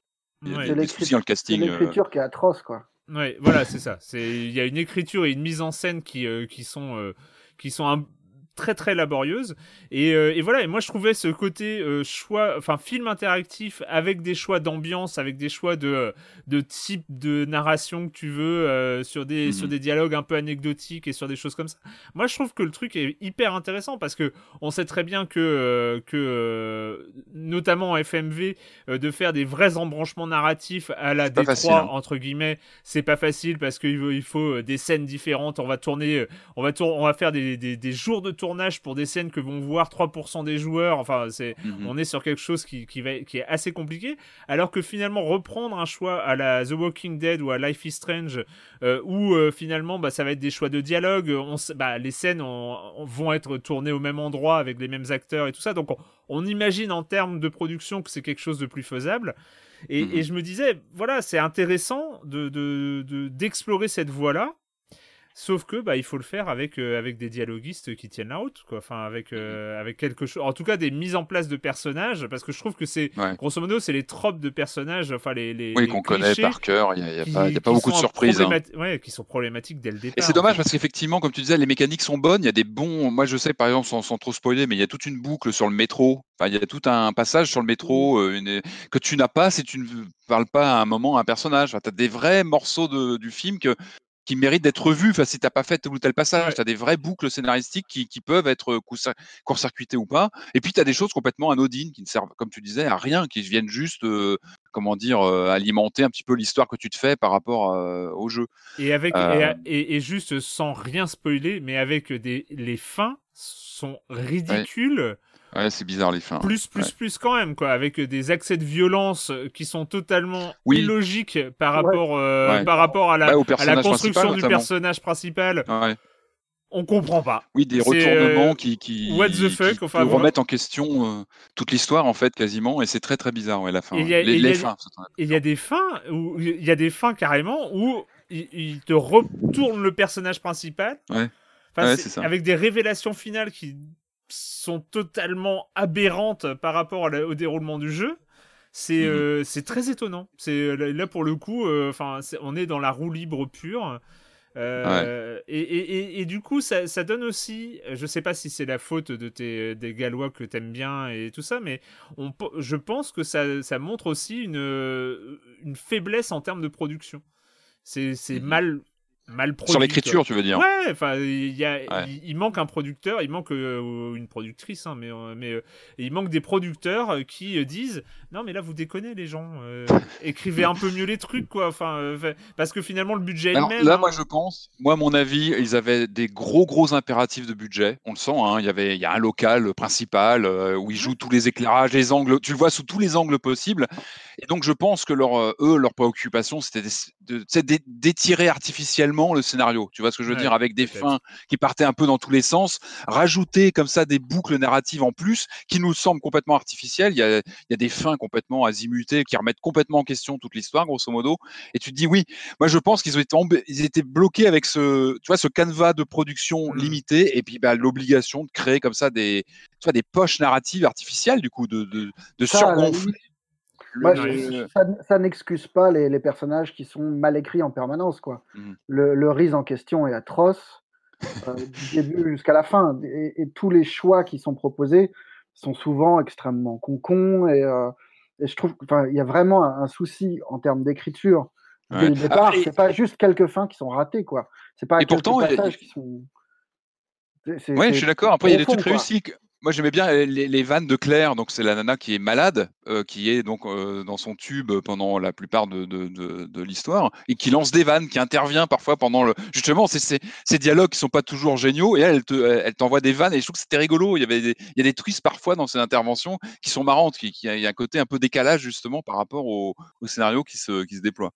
Euh, bah écoutez, on va finir hein, sur The, sur The Complex parce qu'on va pas. euh, Il y, a, il y a quand même un gros morceau qui suit, hein, donc. euh, et, mais euh, peut-être le seul point un peu favorable à The Complex, c'est son prix. Euh, c'est 13 euros, euh, donc euh, sur quelques. Oui, puis ça reste une expérience. Je suis désolé. Ok, on n'est pas sur du sur du grand scénario, etc. On n'est pas sur du. euh, Il y a plein de trucs qui vont pas au niveau écriture notamment. Je suis d'accord. Les mécaniques sont assez grossières. Ça reste une expérience d'une heure. Ton premier run, tu fais à peu près une heure, peut-être un peu moins. Euh, tu peux y revenir. Enfin, je trouve que c'est vraiment très très euh, fair play euh, la non, proposition. non, on n'y revient pas, Patrick. On Non, n'y revient mais- pas. C'est j'y vrai suis que si on est curieux du genre, c'est pas. C'est le moment d'accueillir, hein, comme chaque semaine, et lui aussi en mode confiné. On va l'écouter d'ailleurs parce qu'il est vraiment en mode confiné. Euh, c'est le moment d'accueillir la chronique de Jérémy Kletskin. Salut Jérémy. Salut Erwan, alors je sais ce qui se dit, hein, c'est le moment de se retrouver pour les petits bonheurs simples, euh, lire des livres, réapprendre à apprécier le temps qui passe, euh, l'éloge de la lenteur, oui mais bon bah tout ça moi je connais pas. Je bosse en télétravail 15 heures par jour, ma femme aussi, j'ai un gosse à 42 fièvres, rassurez-vous, il a la diarrhée, je suis crevé, j'ai des prises de tête dans ma guilde à Questland et j'enchaîne les Battle Royale sur euh, Call of Mobile. Toute la nuit, je dors pas. D'ailleurs, faites-moi plaisir, j'ai pas envie de perdre mon temps, donc notez. Quand je vous donne des bons jeux, là, ben vous les notez, vous les rajoutez à votre panier, à votre wishlist, je sais pas, hein, mais après vous allez oublier. Et à tous ceux qui ressortent leur boîte de Monopoly, La Bonne Paye, euh, Cluedo, Risque, tout ça, ben c'est bien fait pour vous, voilà. Je vais vous torcher cette chronique, vous allez voir. On va d'ailleurs parler d'un jeu familial. La famille, c'est ce qu'il y a de plus important dans la vie. Et pour ce faire, ben on va voyager, hein, c'est le moment pour ça. On va partir en Chine. Wouhou Le jeu s'appelle Dragon Market, marché du dragon. Et comme son nom ne l'indique pas, il se passe entièrement sur un plan d'eau. Oui, parce que c'est le mariage de la princesse Chu et vous devez envoyer votre héritier qui va récupérer des cadeaux. euh, Voilà. Mais c'est assez rigolo parce que vous allez voir, on va sauter de barque en barque pour récupérer les cadeaux avant les héritiers des autres familles. Le plateau au centre de la table représente la baie du dragon, une grille de 9 par 9. Les quatre cases sur les coins représentent des pontons, c'est là que notre pion, notre joueur va commencer la partie. Et sur la baie elle-même, on va poser de manière aléatoire une dizaine de barques. Chaque barque a une longueur de 3 cases. L'une de ces 3 cases est occupée par un marin. Sur la moitié des barques, il est assis au milieu et sur le reste, il est assis euh, sur un côté. Sur les autres cases de la barque, il y a des cadeaux. Voilà, toutes les barques sont pleines de Et le principe du jeu est extrêmement simple. On va piocher une carte où il y a 4 cadeaux qui sont illustrés. Il faudra passer de barque en barque pour aller les chercher. Au début de son tour, on lancera un dé pour savoir si on a 6, 7 ou 8 déplacements. C'est-à-dire déplacer un héritier de manière orthogonale, déplacer un bateau dans le centre de navigation ou le faire tourner sur l'axe de son marin. C'est-à-dire quand le marin est assis au centre, bah, ça fait un peu comme une hélice, comme ça, ça pivote sur son axe. Et quand le marin est assis au bout de la barque, eh ben, on la fait pivoter comme ça à 90 degrés. Une fois qu'on a ces 4 cadeaux, on doit revenir au ponton, puis on doit ressortir pour 4 cadeaux. Et le premier qui revient la deuxième fois, eh ben, il a gagné. En gros, en permanence, on essaye de convaincre les autres de dépenser leur point de déplacement pour ralentir celui qui est en train de gagner, euh, mais c'est pas nous. Parce que nous, on est en train de perdre, donc c'est pas à nous de dépenser nos points de déplacement pour emmerder le premier. Dragon Market, c'est vraiment un jeu très sympa. De 2 à 4 joueurs à partir de 6 ans pour des parties d'environ 40 minutes euh, maximum. L'auteur Marco Tobner, c'est édité chez Blue Orange, et moi je vous dis à bientôt, je vais m'enfiler une plaquette de chocolat. Bye bye à la semaine prochaine, Jérémy. En tout cas, j'espère, hein, parce que là, il, m'inquiète un petit peu. Il est dans un état un petit peu tendu, là, le, Jérémy Kletskin. Euh, c'est euh, bah, le moment. Ça fait, je crois, la première annonce, c'était 2015 c'est ça date hein, quand même. Hein. On, commence à avoir des, délais de production euh, qui s'étirent quand même. La première annonce tonitruante de l'arrivée d'un remake, euh, d'un grand remake de Final Fantasy VII, date de 2015 et depuis on a eu des vidéos, on a eu des cinématiques, comme on a eu des, euh, des promesses et des retards de la part de Square Enix pour aboutir cette semaine, là, maintenant, à la sortie de la première partie du remake de Final Fantasy VII.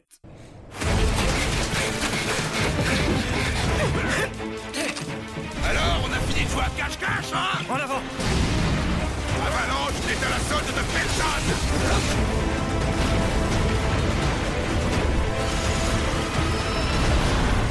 Si on est ici, c'est pour sauver Aeris. Pas pour ta vendetta personnelle. Je suis au courant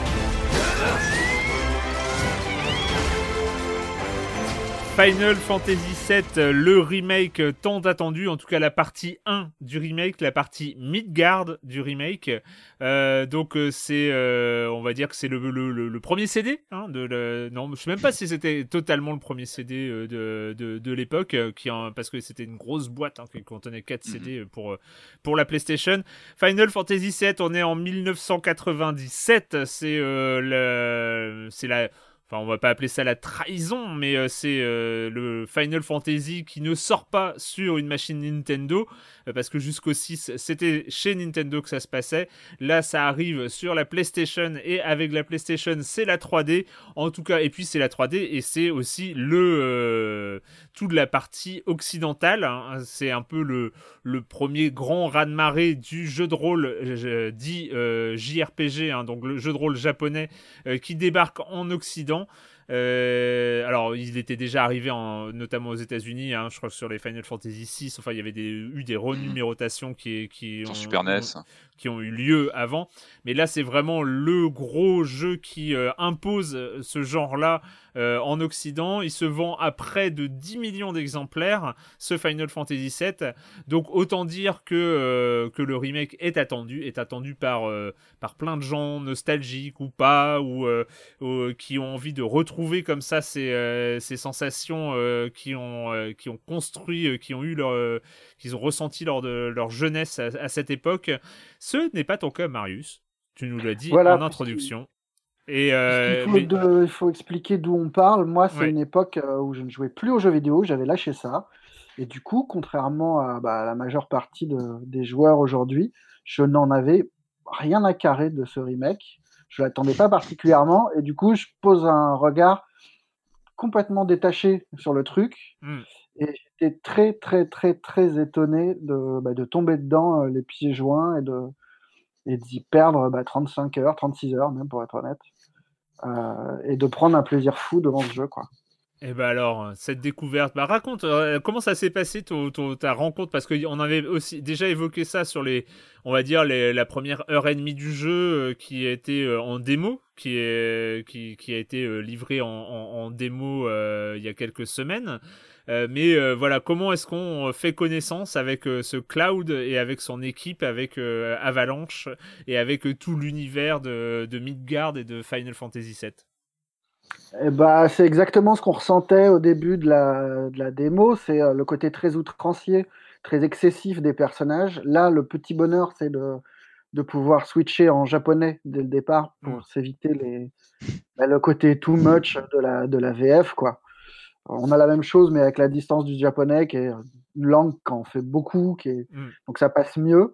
Et, et oui, le début est forcément un petit peu euh, crispant dans la mesure où euh, tu parlais de tropes de personnages tout à l'heure pour The Complex. Là, on est vraiment sur des archétypes énormes. Et, euh, et les personnages sont clairement sur des modèles de shonen assez classiques. Là, le guerrier torturé, le, la Voilà, brute épaisse. Barrett est dans, est dans l'excès, et dans, Mm. c'est une montagne de muscles, et toutes les meufs euh, ont des voix de crécelle euh, et, euh, et trébuchent en permanence. Mais une fois passé ce premier contact qui est à la fois plaisant parce que c'est extrêmement bien réalisé, très dynamique et, euh, et un peu crispant parce qu'on est vraiment sur du, de l'excès, euh, il y a un vrai attachement, je trouve, qui se fait euh, au personnage, à l'innocence de l'histoire. Et je- moi, le truc auquel je m'attendais vraiment pas, c'est de bah, d'être d'être émerveillé par le jeu. Il y a, je trouve qu'il y a Mm. un truc de merveilleux vraiment qui, qui fonctionne euh, très bien. Patrick Euh, oui, non, mais je suis, je suis- je suis assez d'accord. Moi, c'est- ce qui ressort tout de suite, c'est le, le- le- le côté bande. Ça- et ça, on avait un peu ça dans FF15, euh, dans d'autres euh, sous d'autres formes, mais le côté bande de personnages, euh, où un peu comme le héros euh, Cloud, on ça un peu avec du recul au, au début du jeu, puis au fil des heures, ben, on s'attache aux différents personnages. Il y a un phénomène de meute, je trouve, de bande, vraiment qui, qui, Mm. qui est, qui est bien construite par le, par le jeu. Alors, c'est évidemment fascinant. hein. On parlait de Resident 3 euh, la semaine dernière. Euh, revisiter comme ça, un, avec autant de moyens, avec autant de luxe, un jeu comme ça, c'est pas anodin. Enfin, genre, euh, tu le disais, Erwan, en intro, FF7, c'est une sorte de borne. Euh, c'est une borne de, de popularité du genre, c'est une borne de même de réalisation, de canon de réalisation à l'époque. Et c'était un challenge parce que quand on s'attaque à, à un monument de, de cette ampleur, c'est pas évident parce que les attentes sont là. Beaucoup de joueurs ont un affect très très marqué avec parce que c'est un jeu qui a, comme tu disais, qui a réveillé euh, beaucoup de joueurs au genre, qui l'ont, euh, il, il a donné au genre un- une ampleur bien bien particulière à l'époque en arrivant sur CD-ROM, etc. Avec la rupture technologique. Donc s'attaquer à une telle borne, c'est pas évident. Et on sent que mal, on pouvait craindre le pire parce que c'est vrai qu'il y a eu des reports, il y a eu des, des je crois des, des projets sabordés, relancés. Enfin, ça, avait l'air d'être un peu une usine à gaz hein, la production de ce FF7. On sent que Square y allait un peu en marchant sur des œufs, avec l'inquiétude justement de toucher à quelque chose qui est presque sacré. Après, justement, un FF15 qui a été pas mal décrié, qui a eu du mal à, comment dire, à faire adhérer tous les joueurs. Donc, je pense qu'il y avait, y avait ce côté, on va vers une valeur refuge comme FF7, on va, on va la, on va la célébrer, mais attention, il faut, faut faire ça avec euh, du tact et en, en prenant soin euh, à- de la manière dont on va retailler tout ça, retravailler tout ça. Et ils le font. Enfin, on sent que les moyens sont là, on sent que et, surtout, moi, ce que j'ai ressenti, c'est un, je on sent qu'il y a un amour des personnages, il y a un amour de, ce- de cette histoire qui a très bien vieilli. C'est aussi ça le remake. C'est-à-dire que la vraie question qu'on doit se poser, euh, j'ai un peu abordé le sujet sur ma promo hein, sur Gamecube dans un papier sur le- la question du remake en jeu vidéo. Très bien, la- la question qu'on qu'on doit se poser, c'est 20 ans après, est-ce que le, jeu est toujours aussi pertinent? Est-ce que le message est toujours aussi pertinent? Est-ce que les personnages sont toujours aussi pertinents? Alors, il y a deux choses. Le message général du jeu est toujours pertinent. Enfin, on connaît les, les problèmes, les, comment dire, les- le questionnement écologique euh, qui est sous-jacent à FF7, hein, qui était qu'on pouvait voir d'une certaine façon en 97 et qui nous qui nous explose à la figure en 2020 évidemment dans les circonstances qu'on connaît aujourd'hui enfin voilà ça, ça, ça, ça- ça- encore un jeu qui a un écho très particulier aujourd'hui euh, mais en revanche tu as, comme tu disais très bien Marius les personnages ont vieilli c'est que les rapports les rapports entre les personnages les personnages féminins sont très très marqués Ah, c'en est même euh, ouais, ouais, c'est impressionnant. c'est impressionnant. Tu te dis, c'est drôle. Il y a vraiment, euh, mais ils ont pas forcément voulu retoucher ça. C'est un choix. Je pense qu'ils ont voulu conserver euh, le- l'essence de ces personnages de l'époque. Euh, ce qui est intéressant, le remake, c'est aussi le, bah, évidemment toujours l'occasion de développer des choses, de développer des personnages. Il y a pas mal de personnages secondaires qui sont qui sont plus importants, euh, qui sont plus détaillés. Euh, et pour moi, un bon remake, il doit te donner euh, la perspective de pouvoir relancer éventuellement le jeu original, mais de le revisiter avec un œil un petit peu différent. Et je pense que ce, remake de FF7 contribue à ça. Euh, moi, j'ai toujours FF7 dans un coin quelque part, c'est un, classique. Et je me dis, il va, porter un petit truc en plus parce qu'il soulève des nouvelles questions. Il te présente certains personnages sous un jour nouveau. Et, et c'est pas rien. Se dire qu'un remake contribue à, tu vois, au mythe d'un jeu aussi, euh, aussi gigantesque que, que FF7, quoi. Qu'est-ce qu qui t'a fait tenir, Marius? Bah, Ce qui m'a fait marrer, c'est comment le jeu se tient à une ligne de crête entre vraiment la, la modernité graphique mmh. qui est parfois époustouflante mmh. et le côté vieillot Ouais, bien sûr, des gameplays. Non, alors pas tellement le gameplay. C'est surtout, mécanique. Je trouve, que c'est la, la, la, construction en couloir. Il ouais. euh, y a beaucoup de temps de chargement qui sont dissimulés avec des, des petites, euh, des, des, petits moments où tu dois euh, retrouver les petites flèches qui te permettent de monter à une échelle ou de sauter d'un élément à un autre. Ça, ça fait terriblement vieillot et on voit que c'est du que c'est de, de, de, la débrouille quoi, pour mmh. pas que pour pas qu'on voit trop les coutures. Mais euh, non, ce qui m'a fait tenir, je trouve, c'est le, système de combat est génial. Oui, c'est à la fois très dynamique et ça autorise euh, un petit côté tactique. C'est pas très poussé, mais c'est agréable. Et surtout, quand tu. Alors, autant les, les petits combats contre des, le monstre lambda est pas passionnant, mais ça permet de tester des choses, de, de voir un petit peu comment configurer ces personnages et euh, comment faire interagir les, les, sorts entre eux, les timings et tout. Mais les boss sont, sont super, quoi. Il y a vraiment ouais, un plaisir. Ouais à se prendre des monstres énormissimes euh, sur la gueule et à essayer de trouver les faiblesses, de trouver les bons. C'est ça, c'est vraiment très très très bien fait quoi. Et donc, euh, le, combat a une place prépondérante, mais euh, à l'époque Final Fantasy VII et le, moi, mon Final Fantasy de l'époque qui était Final Fantasy VIII, oui, j'étais plus euh, Squall que euh, que Cloud, mais c'est c'est ça prend ça a une place prépondérante et moi je je sais pas j'ai trouvé ça très très très bordélique. Pas désagréable pour le coup mais j'ai trouvé que on était on avait vraiment basculé et c'est là-dessus où moi j'ai vraiment l'impression d'avoir joué à, un jeu d'action aventure euh, à la troisième personne. Alors oui c'est moderne mais j'ai en fait pour moi c'est ce Final Fantasy VII est plus proche euh, finalement d'un d'un open world euh, classique, enfin d'un jeu d'action-aventure, mm-hmm. que d'un jeu de rôle. Pour tout dire, euh, enfin, j'ai moi les, les, feuilles de personnages et euh, bah, bah, mis à part la barre de points de vie et les jauges, et les différentes jauges qui montent pendant les combats, euh, les caractéristiques, les choix des personnages, enfin, on, on, on sait qu'on va, on va plutôt, c'est notamment par ces pierres qu'on incruste dans les épées et par, par, ce, par ce genre de choses mais la progression des personnages, le côté RPG, moi je passe euh, un peu à côté en fait. C'est pas hyper développé euh, dans, dans, les arbres de compétences et compagnie. Tu vois, tu as pas. Mm -hmm.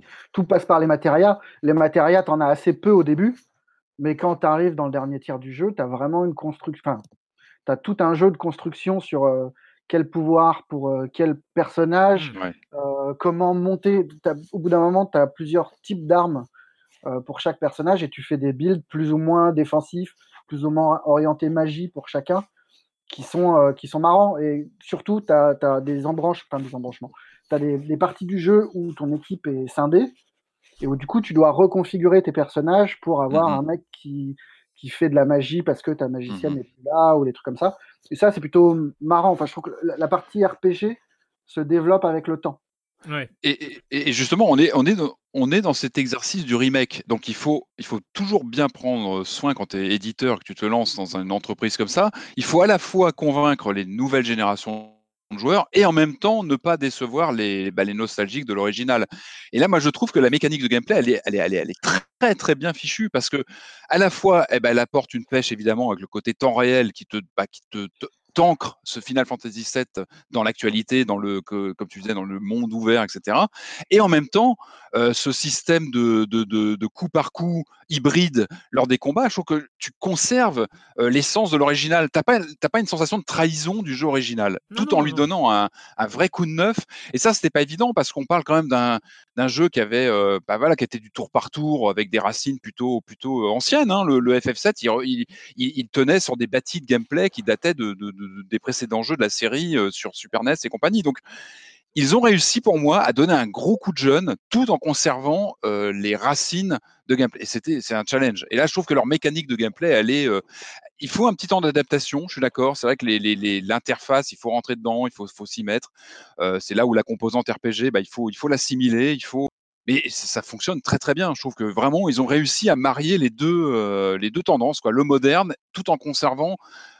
Il n'y a pas, y a pas de trahison du, du jeu original dans son gameplay, je trouve. Et, Et ça, c'est, En fait, le, le tour par tour, tu te le fais progressivement dans ta tête. Ouais. Parce Oui, que oui, bien sûr. le- au début, tu es très aspiré par le côté très euh, euh, dynamique Mmh. des combats, très, très chatoyant, plein de particules et de machin. Et plus tu avances dans les boss, plus tu es obligé de, de zapper ça, en fait. Bien sûr, Mm. t'es- Tu, t'as pas de choix. tu- tu déclenches un pouvoir et tu même pas le temps de le regarder, que tu es déjà sur un autre personnage à essayer de combiner avec un autre truc. Et en Ouais. fait, tu- tu- la moitié du combat se déroule presque dans ta tête et dans les menus à, à- Ouais. à te dire comment combiner. Ok, la jauge de machin est en train de remonter, je suis presque à deux crans. Du coup, je vais pouvoir le déclencher. Je lance machin sur bidule. Et, euh, et, et ce truc-là, ce truc de lisibilité que tu peux avoir, qui peut être un peu déstabilisant au début, s'éclipse Mhm. complètement. Quoi. Et ça se fait naturellement. Euh, et ça se fait voilà, la, très naturellement. Quoi. la complexité des combats, tu les- tu l'assimiles et très très vite. euh, Non, non, c'est vrai, c'est vrai qu'il y a, il y a ce côté euh, button masher euh, parce qu'il y a le- cette Mm. attaque standard, bon, euh, avec euh, Mm. Cloud qui a deux types d'attaques un peu euh, brutales et, et standard, mais où on va, on va tapoter le, le bouton. C'est vrai que c'est, c'est un apparat de jeu d'action, sauf que en fait, on se rend compte effectivement, comme vous l'expliquez très vite, que euh, ces attaques standards sont principalement là pour attendre entre, euh, entre les vraies actions, entre guillemets, qui sont le déclenchement de compétences et ou de sorts euh, qui vont arriver lorsque les jauges, euh, les jauges d'action, finalement, vont se remplir. C'est-à-dire que le côté jeu d'action est une sorte de... pour patienter entre, entre deux tours, en fait. surcouche. Presque une surcouche qui est venue s'ajouter. euh. Mais c'est un jeu qui a plusieurs visages. Enfin, je trouve qu'il a toujours deux visages. Il est à la fois donc euh, il y a ce côté euh, garder l'essentiel du jeu de l'époque et apporter du frais, du, du nouveau. Et on le sent. Tu, tu parlais tout à l'heure, je crois Marius, du, du look. C'est vrai qu'il a une, il a, il a une a un look fantastique le jeu, il est magnifique, il est quasi photoréaliste et parfois du coup avec ce côté euh, un peu uncanny valley parce que on a euh, un quasi photoréalisme des personnages et à côté de ça on a euh, des murs invisibles, on a des choses qui sont où tu sens qu'il y a quand même des racines qui, qui datent de, de, de bah, du, du, du- tu vois du, châssis du jeu original. Donc tu as, Ah, parfois ce mélange. J'étais vraiment charmé par le jeu, mais il y a des moments qui sont absolument nuls et qui sont clairement des héritages euh, du passé. Il y a Ouais. tout un tas de mini-jeux qui sont atroces au gameplay complètement pété, qui servent à rien. Et, et voilà, je pense qu'ils se sont accrochés à ces trucs-là un peu euh, bêtement parce que c'était dans le jeu originel. Et, euh, mais il y, a y plein de moments qui font très vieillot. Pour le coup. Ouais, mais même, même les animations, tu as, un côté euh, magnifique, très spectaculaire, et puis tu n'as pas d'interaction parfois avec le décor, ou t'as- tu vois, tu as vraiment un clash de deux, euh, mais qu'on peut comprendre, parce que encore une fois, je pense qu'il fallait, il fallait conserver, euh, c'était un vrai pari, hein, je pense vraiment de donner un coup de jeune tout en conservant euh, l'ADN foncièrement du jeu. Et ça y est, j'ai parlé d'ADN, c'est plus fort que moi, mais, euh, mais, euh, mais ça fonctionne, la recette fonctionne, et c'était vraiment, je pense, pas loin d'être gagné. Euh, c'était un, un, vrai, un vrai challenge, je pense vraiment de, de, de quand on joue, on, on, on sent qu'on joue à FF7 et c'était vraiment pas évident quoi.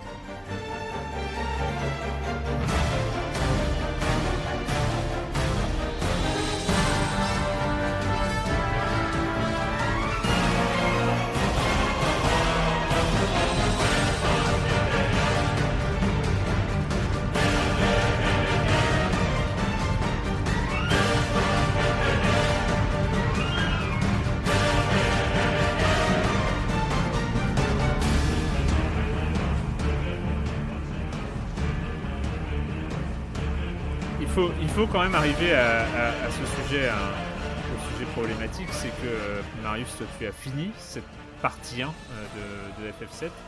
Il y a le fait qu'on arrive à la fin d'un jeu, donc 35 heures de jeu, c'est pas négligeable non plus, et on n'arrive pas du tout à la fin d'un jeu. C'est-à-dire, on arrive bah, au début du jeu, finalement.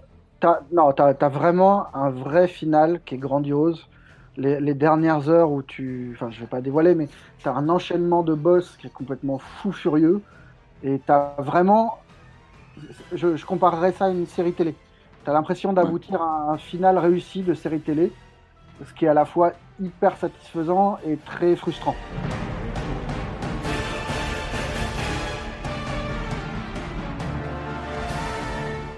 Et donc on est un peu, euh, un peu comme à la fin d'une saison. Ouais, ouais, il y a vraiment un, sentiment d'accomplissement, de, fin de jeu qui est, euh, merveilleuse, je trouve, et, euh, ce, sentiment de frustration qui est assez violent, parce que, parce que clairement, quand tu quittes Midgar, tu as envie d'en savoir plus, tu as envie de voir la suite, et on a la trouille de pas de pas l'avoir avant des années, de, de, voir que le changement de génération pose aussi un problème en termes de, pertinence du jeu, quoi, de, de, son côté chatoyant qui, qui perdent un petit peu. Mais bon, voilà, moi je m'attendais tellement pas à, à être happé par, euh, par Final Fantasy que merci mille fois, quoi. Ouais, mais alors, ce, qui est, ce qui est impressionnant, c'est le, le, le, niveau euh, général de réalisation qui est, euh, qui, est, qui, est, complètement dingo. Même si moi j'ai dit que j'avais des petits doutes, euh, enfin que, que j'avais mal ressenti euh, ce, ce, ce, gameplay. Je dis pas que c'est un mauvais gameplay de combat, euh, mais je pense que il y a une sorte de distance qui se crée par rapport à un jeu, par rapport à un type de jeu qui est le JRPG. Moi j'ai toujours, je suis, je, suis, plutôt de l'école Dragon Quest sur, enfin avec ce combat tour par tour qui pour moi euh, me permet de rentrer dans un univers et de, et de profiter, euh, profiter à mort de, de cette ampleur, de ce côté épique, de ce côté euh, énorme des, des, univers de JRPG. je trouve que ce combat tour par tour ça va super bien et donc là on, on change totalement de scope avec, avec ce nouveau gameplay mais en termes d'ambition c'est quelque chose de, de dingo. Mais après, ce qui est fou dans ce Final oui, Fantasy. Oui, non, parce que vraiment, la fin, tu ne peux pas penser autrement qu'en tour par tour. Quoi. Oui. Moi, le cap, c'est vraiment milieu de jeu où, euh, où tu tombes sur, euh, sur un boss qui est une maison, qui est formidable, mais, euh, mais où vraiment j'ai eu un gap de difficulté où j'ai mis beaucoup de temps à le battre. Quoi. Mmh, mmh. Mais comme Mais... disait très bien euh, c'était Franz qui disait l'année dernière que c'était cool de voir les Japonais à ce niveau de réalisation avec euh, Resident 3. Hein. Je crois qu'on quand on parlait de Resident 3, c'est vrai que ça fait plaisir de voir une réalisation qui, qui envoie comme ça, quoi, qui, qui est ambitieuse, qui a du scope, qui, qui, qui, qui, vraiment fait plaisir à voir. Et moi, je trouve que le format est intéressant. Le format de dire on prend euh, une partie du jeu original et on l'étend. Et comme tu disais, Marius, hein, je trouve que le, la comparaison qu'une série télé est intéressante de se dire on prend ce format qu'on qu qu élargit. Il euh, y a eu des réussites. Hein. Il y a eu Bates Motel, par exemple, qui, était, qui, qui, qui venait de Psychose. On prenait un, comme ça un, un chef-d'œuvre du, du, cinéma et puis on le déclinait. on, on Bon là c'était une préquelle, mais tu, tu, développais comme ça l'univers d'un film. Tu as eu Monde Ouest aussi qui était euh, qui était un roman, un film, et puis après une série une série télé. Donc je trouve que le, le mouvement comme ça de d'élargir euh, le tu vois le, le propos d'un jeu, de, de l'étendre, d'étendre les moments, d'étendre les personnages, c'est intéressant quand c'est bien fait. Et là c'est bien fait. En l'occurrence, on sent que c'est riche. Promesse, il y a une promesse qui est géniale, c'est que non seulement le jeu a, comme tu dis, du scope et une ampleur qui mmh. est assez folle, parce que quand on vient à bout, tu as vraiment l'impression d'avoir euh, mené une quête importante et tout. Et tu as cette promesse de monter tes personnages et de savoir que c'est ouais. voilà, pas dans le vide que tu vas les retrouver. Ouais. Et du coup, ça te donne un, une ampleur qui est complètement folle au jeu. Ce qui, est, ce qui est inquiétant, c'est effectivement, on parlait tout à l'heure de date de sortie, etc. On n'a aucune vision euh, de la part de, de, Square sur la suite. Euh, et puis la, la vraie question, c'est est-ce que le message est bien clair pour les joueurs? Est-ce que le, est-ce que c'est bien clair qu'on n'a qu'une partie du jeu? Ça, je sais pas. Je sais pas si les joueurs ont bien. Est-ce que c'est bien clairement dit? Parce que c'est important de bien le comprendre quand on lance, on se lance dans l'aventure, qu'on n'a qu'une section. Alors, je parle pas du tout. Non, parce que tu vois, le jeu s'appelle Final Fantasy VII Remake. C'est pas Remake. Part One, Alors, euh... Ah, Il n'y a pas du tout de, de je veux dire, c'est pas du, c'est pas du vol en termes de, de consistance et de contenu, parce que comme tu disais, tu as des dizaines d'heures de jeu, c'est très riche, et, et, et c'était le bon choix de le faire en morceaux, je pense, parce que tu pouvais pas avoir un, c'était compliqué d'avoir un jeu de cette qualité sur 400 heures, enfin c'était pas possible, et je trouve que c'était un bon choix. Après, la question, c'est est-ce que c'est bien expliqué, est-ce que tous les joueurs qui, qui, qui prennent le jeu en sont bien conscients, et puis surtout le manque de visibilité, oui, sur la suite, parce qu'on aurait, ça aurait été parfait d'avoir un planning sur euh, le prochain dans six mois, j'en sais rien, enfin, Non, là c'est sûr qu'il y a un côté Ce qui est, étonnant, c'est qu'au final, on se retrouve avec un jeu limite hybride. Euh, c'est euh, parce que est-ce que c'est vraiment un remake? Je sais pas parce que si on se remémore le premier Final Fantasy VII, la partie Midgard était vraiment l'introduction du jeu. C'était, euh, je crois, c'était 7-8 heures de jeu qui, se passait à Midgard.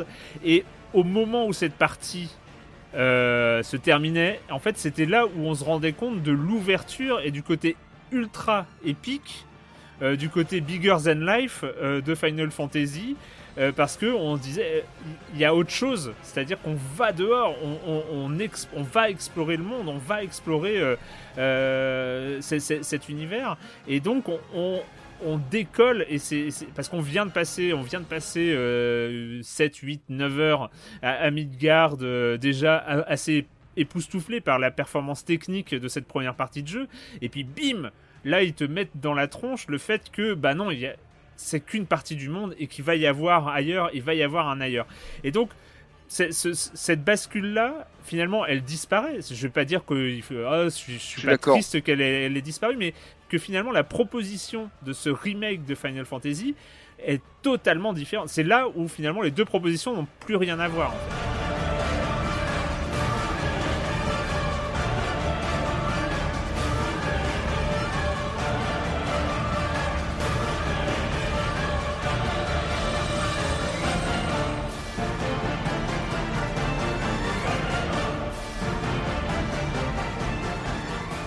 Mais en revanche, je trouve que c'est cohérent. C'est pour ça que je disais, il n'y a pas de vol sur la durée de vie, sur la consistance. C'est que on n'a qu'un passage, mais c'est tellement dense là, même mais à tous les niveaux, hein, en termes de gameplay, en termes d'exploration, et surtout en termes d'écriture des personnages. Ils sont plus fouillés. euh, tu les vois avoir des doutes, des choses qui étaient à peine immiscées dans l'original, dans mon souvenir. Ça, ça restait très euh, très elliptique. Où là, tu sens que le jeu fouille des zones d'ombre. Et c'est ça aussi un remake. C'est c'est combler des vides parfois, c'est augmenter des personnages, c'est questionner tel ou tel euh, rapport entre des personnages. Et je trouve que pour ça, il- la mission est réussie. C'est que vraiment, il s'accapare euh, le passage, euh, le, le fameux passage en question, et il le transfigure, il le, il le questionne complètement. Et ça, c'est vraiment réussi. Après, je trouve que sur ces 35 heures, il y a des moments qui auraient mérité euh, d'être peut-être coupés ou en tout cas un petit peu ramassés. Il y a des, je crois que c'est des ajouts, mais les, les séquences en moto, c'est vraiment nullissime. Enfin, pas- ça vaut pas le coup, quoi. C'est pas, c'est pas ça qui, qui fait le plaisir de jeu. Il y avait des passages, hein. il y avait. Hein. C'est possible, mais là, franchement, c'est c'est un peu. Ouais, c'est du, jeu d'action, pas quoi. très euh, avec Ouais, le bouton gauche-droite. des- voilà, c'est pas très intéressant, quoi. Ouais. Et cette ouverture post-Midgard, je pense qu'elle peut être réussie, mais il y a un truc, il y a presque une promesse qui va avec ça, Ouais. qui sera difficile à tenir, c'est qu'il faudrait que le jeu bascule en open world, en fait. Ouais. Il faudrait vraiment... Mais oui, c'est Enfin, ça. moi, c'est ce que j'ai ressenti à la fin du jeu, c'est que voilà, tu étais dans les entrailles d'une ville, tu t'es tapé les égouts, tu t'es tapé euh, tout un tas de, de, de- de trompe-l'œil. Là, on t'ouvre le scope, il, il va falloir que le Capcom soit à la hauteur. Et je j'ai pas joué Square au précédent. Square, je- Square. Oui, pardon. j'ai pas Ou joué. il y a un au- crossover qu'on ignore, et là, ça. j'ai pas joué à l'original et, et, et moi, c'est comme ça que j'ai reçu le message à la fin. C'est euh, Ouais. Attention, là, on a des plaines folles euh, à explorer. Bien Ça sera, ça, sera, ça sera difficile de tenir juste avec des canyons, quoi. Mais d'ailleurs, dans l'exercice du remake, il est intéressant parce que non seulement c'est un remake du FF7 euh, de la PlayStation, mais il s'est aussi nourri de tous les spin-offs. Tu as eu plusieurs spin-offs sortis sur PSP, FF7, c'est pour ça que je parlais d'un monument, c'est qu'il y a eu des films, euh, il y a eu Advent Children, il y a eu plein de... Et, ce jeu-là, il, il capte plein de choses de ces différentes créations qu'il y a eu entre deux. C'est aussi intéressant pour ça, c'est un objet intéressant, c'est qu'il... Tu vois, il, il- il prend des choses dans différentes créations qu'il y a eu depuis l'œuvre originale. En et tout cas, euh, le, le- le- le truc, c'est que ceux qui ont pleuré parce que Life is Strange 2 a mis un an et demi euh, à être bouclé,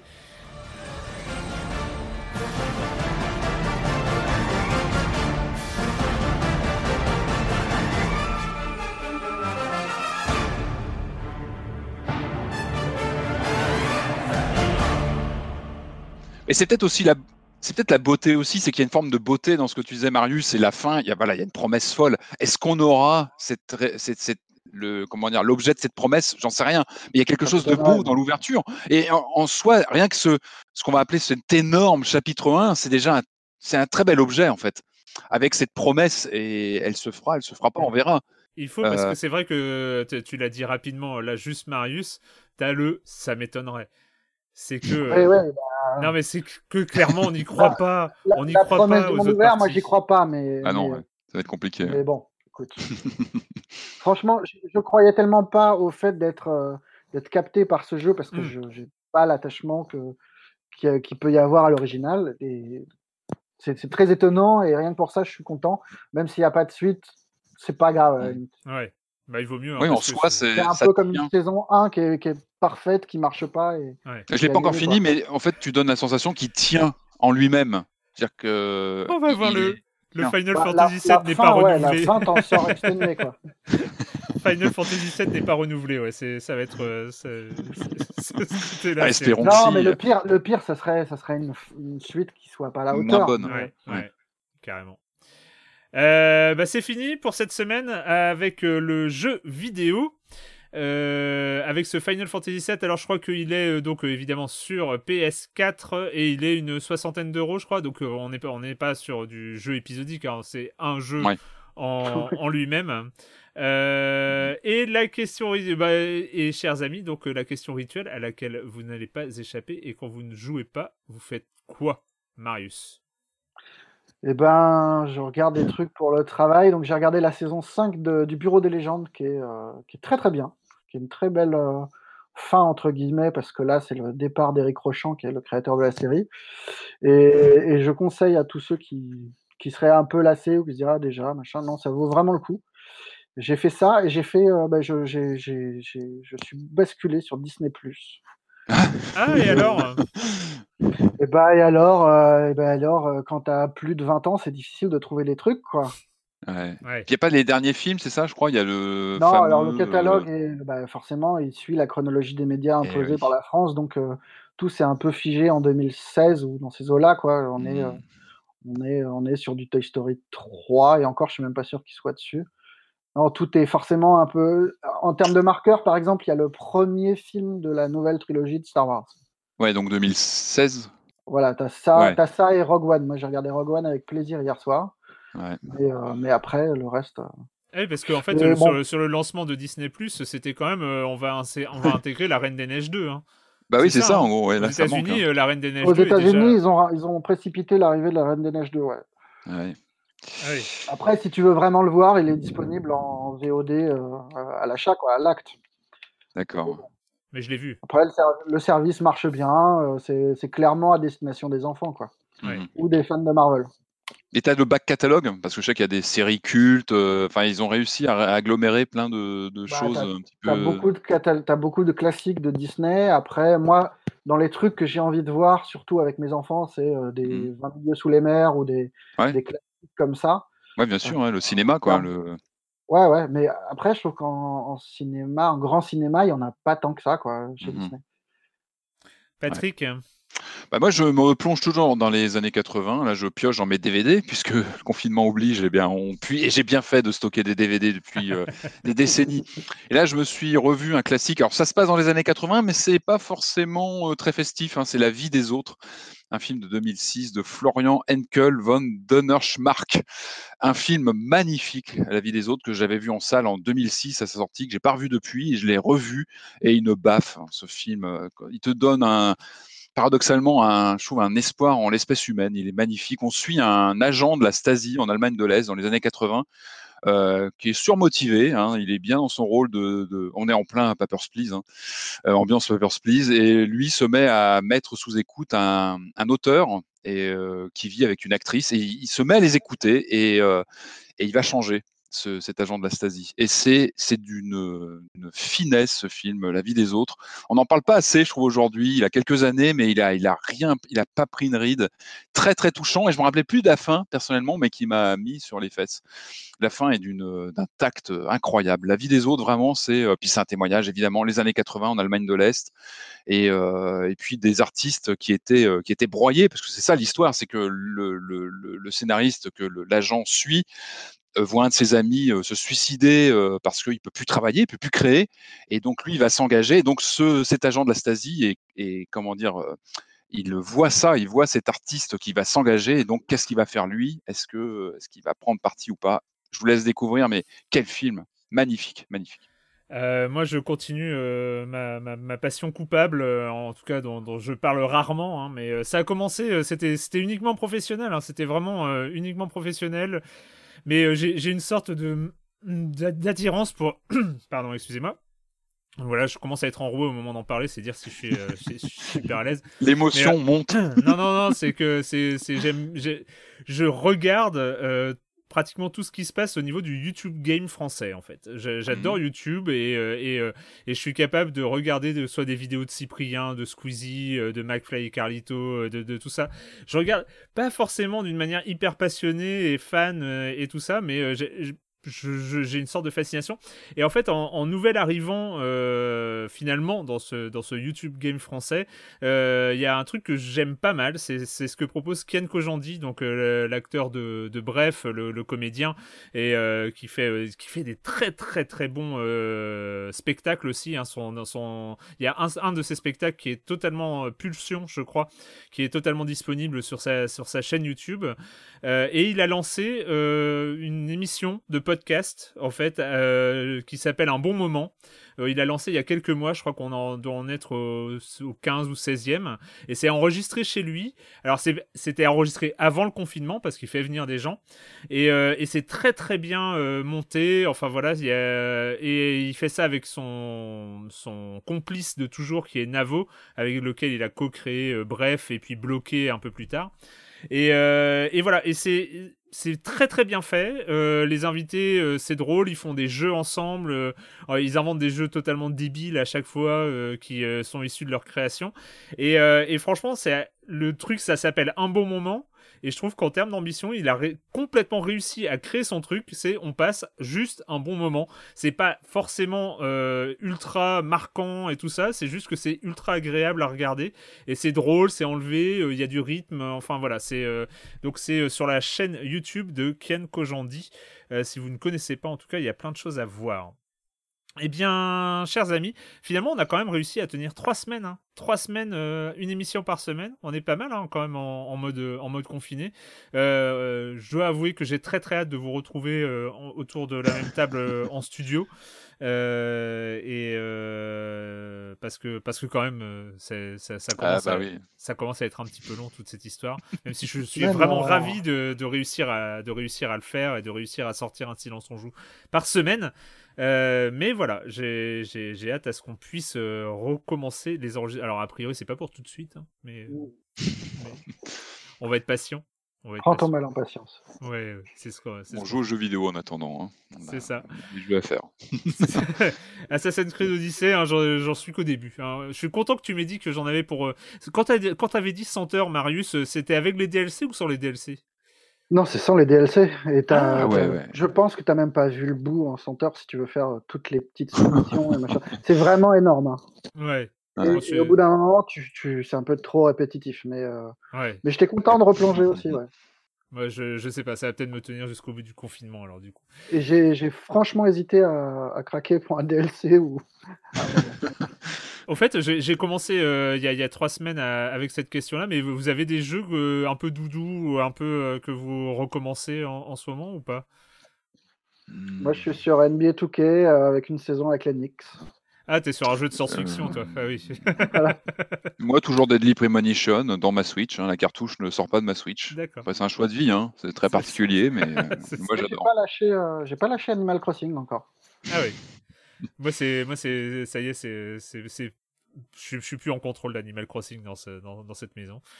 Et, Ah non, euh, mais moi non plus. Attends, moi, si, je joue, euh, si je joue 25 minutes par jour, c'est euh, c'est un quart du temps de jeu euh, Ouais. de la maison. ouais. Ouais, c'est ça. Ah. Euh, bah, c'est fini pour cette semaine. On se retrouve euh, bah, la semaine prochaine. On va, on va, on va bien, on va bien en trouver de quoi revenir euh, sur les internets et sur libération.fr. Ciao.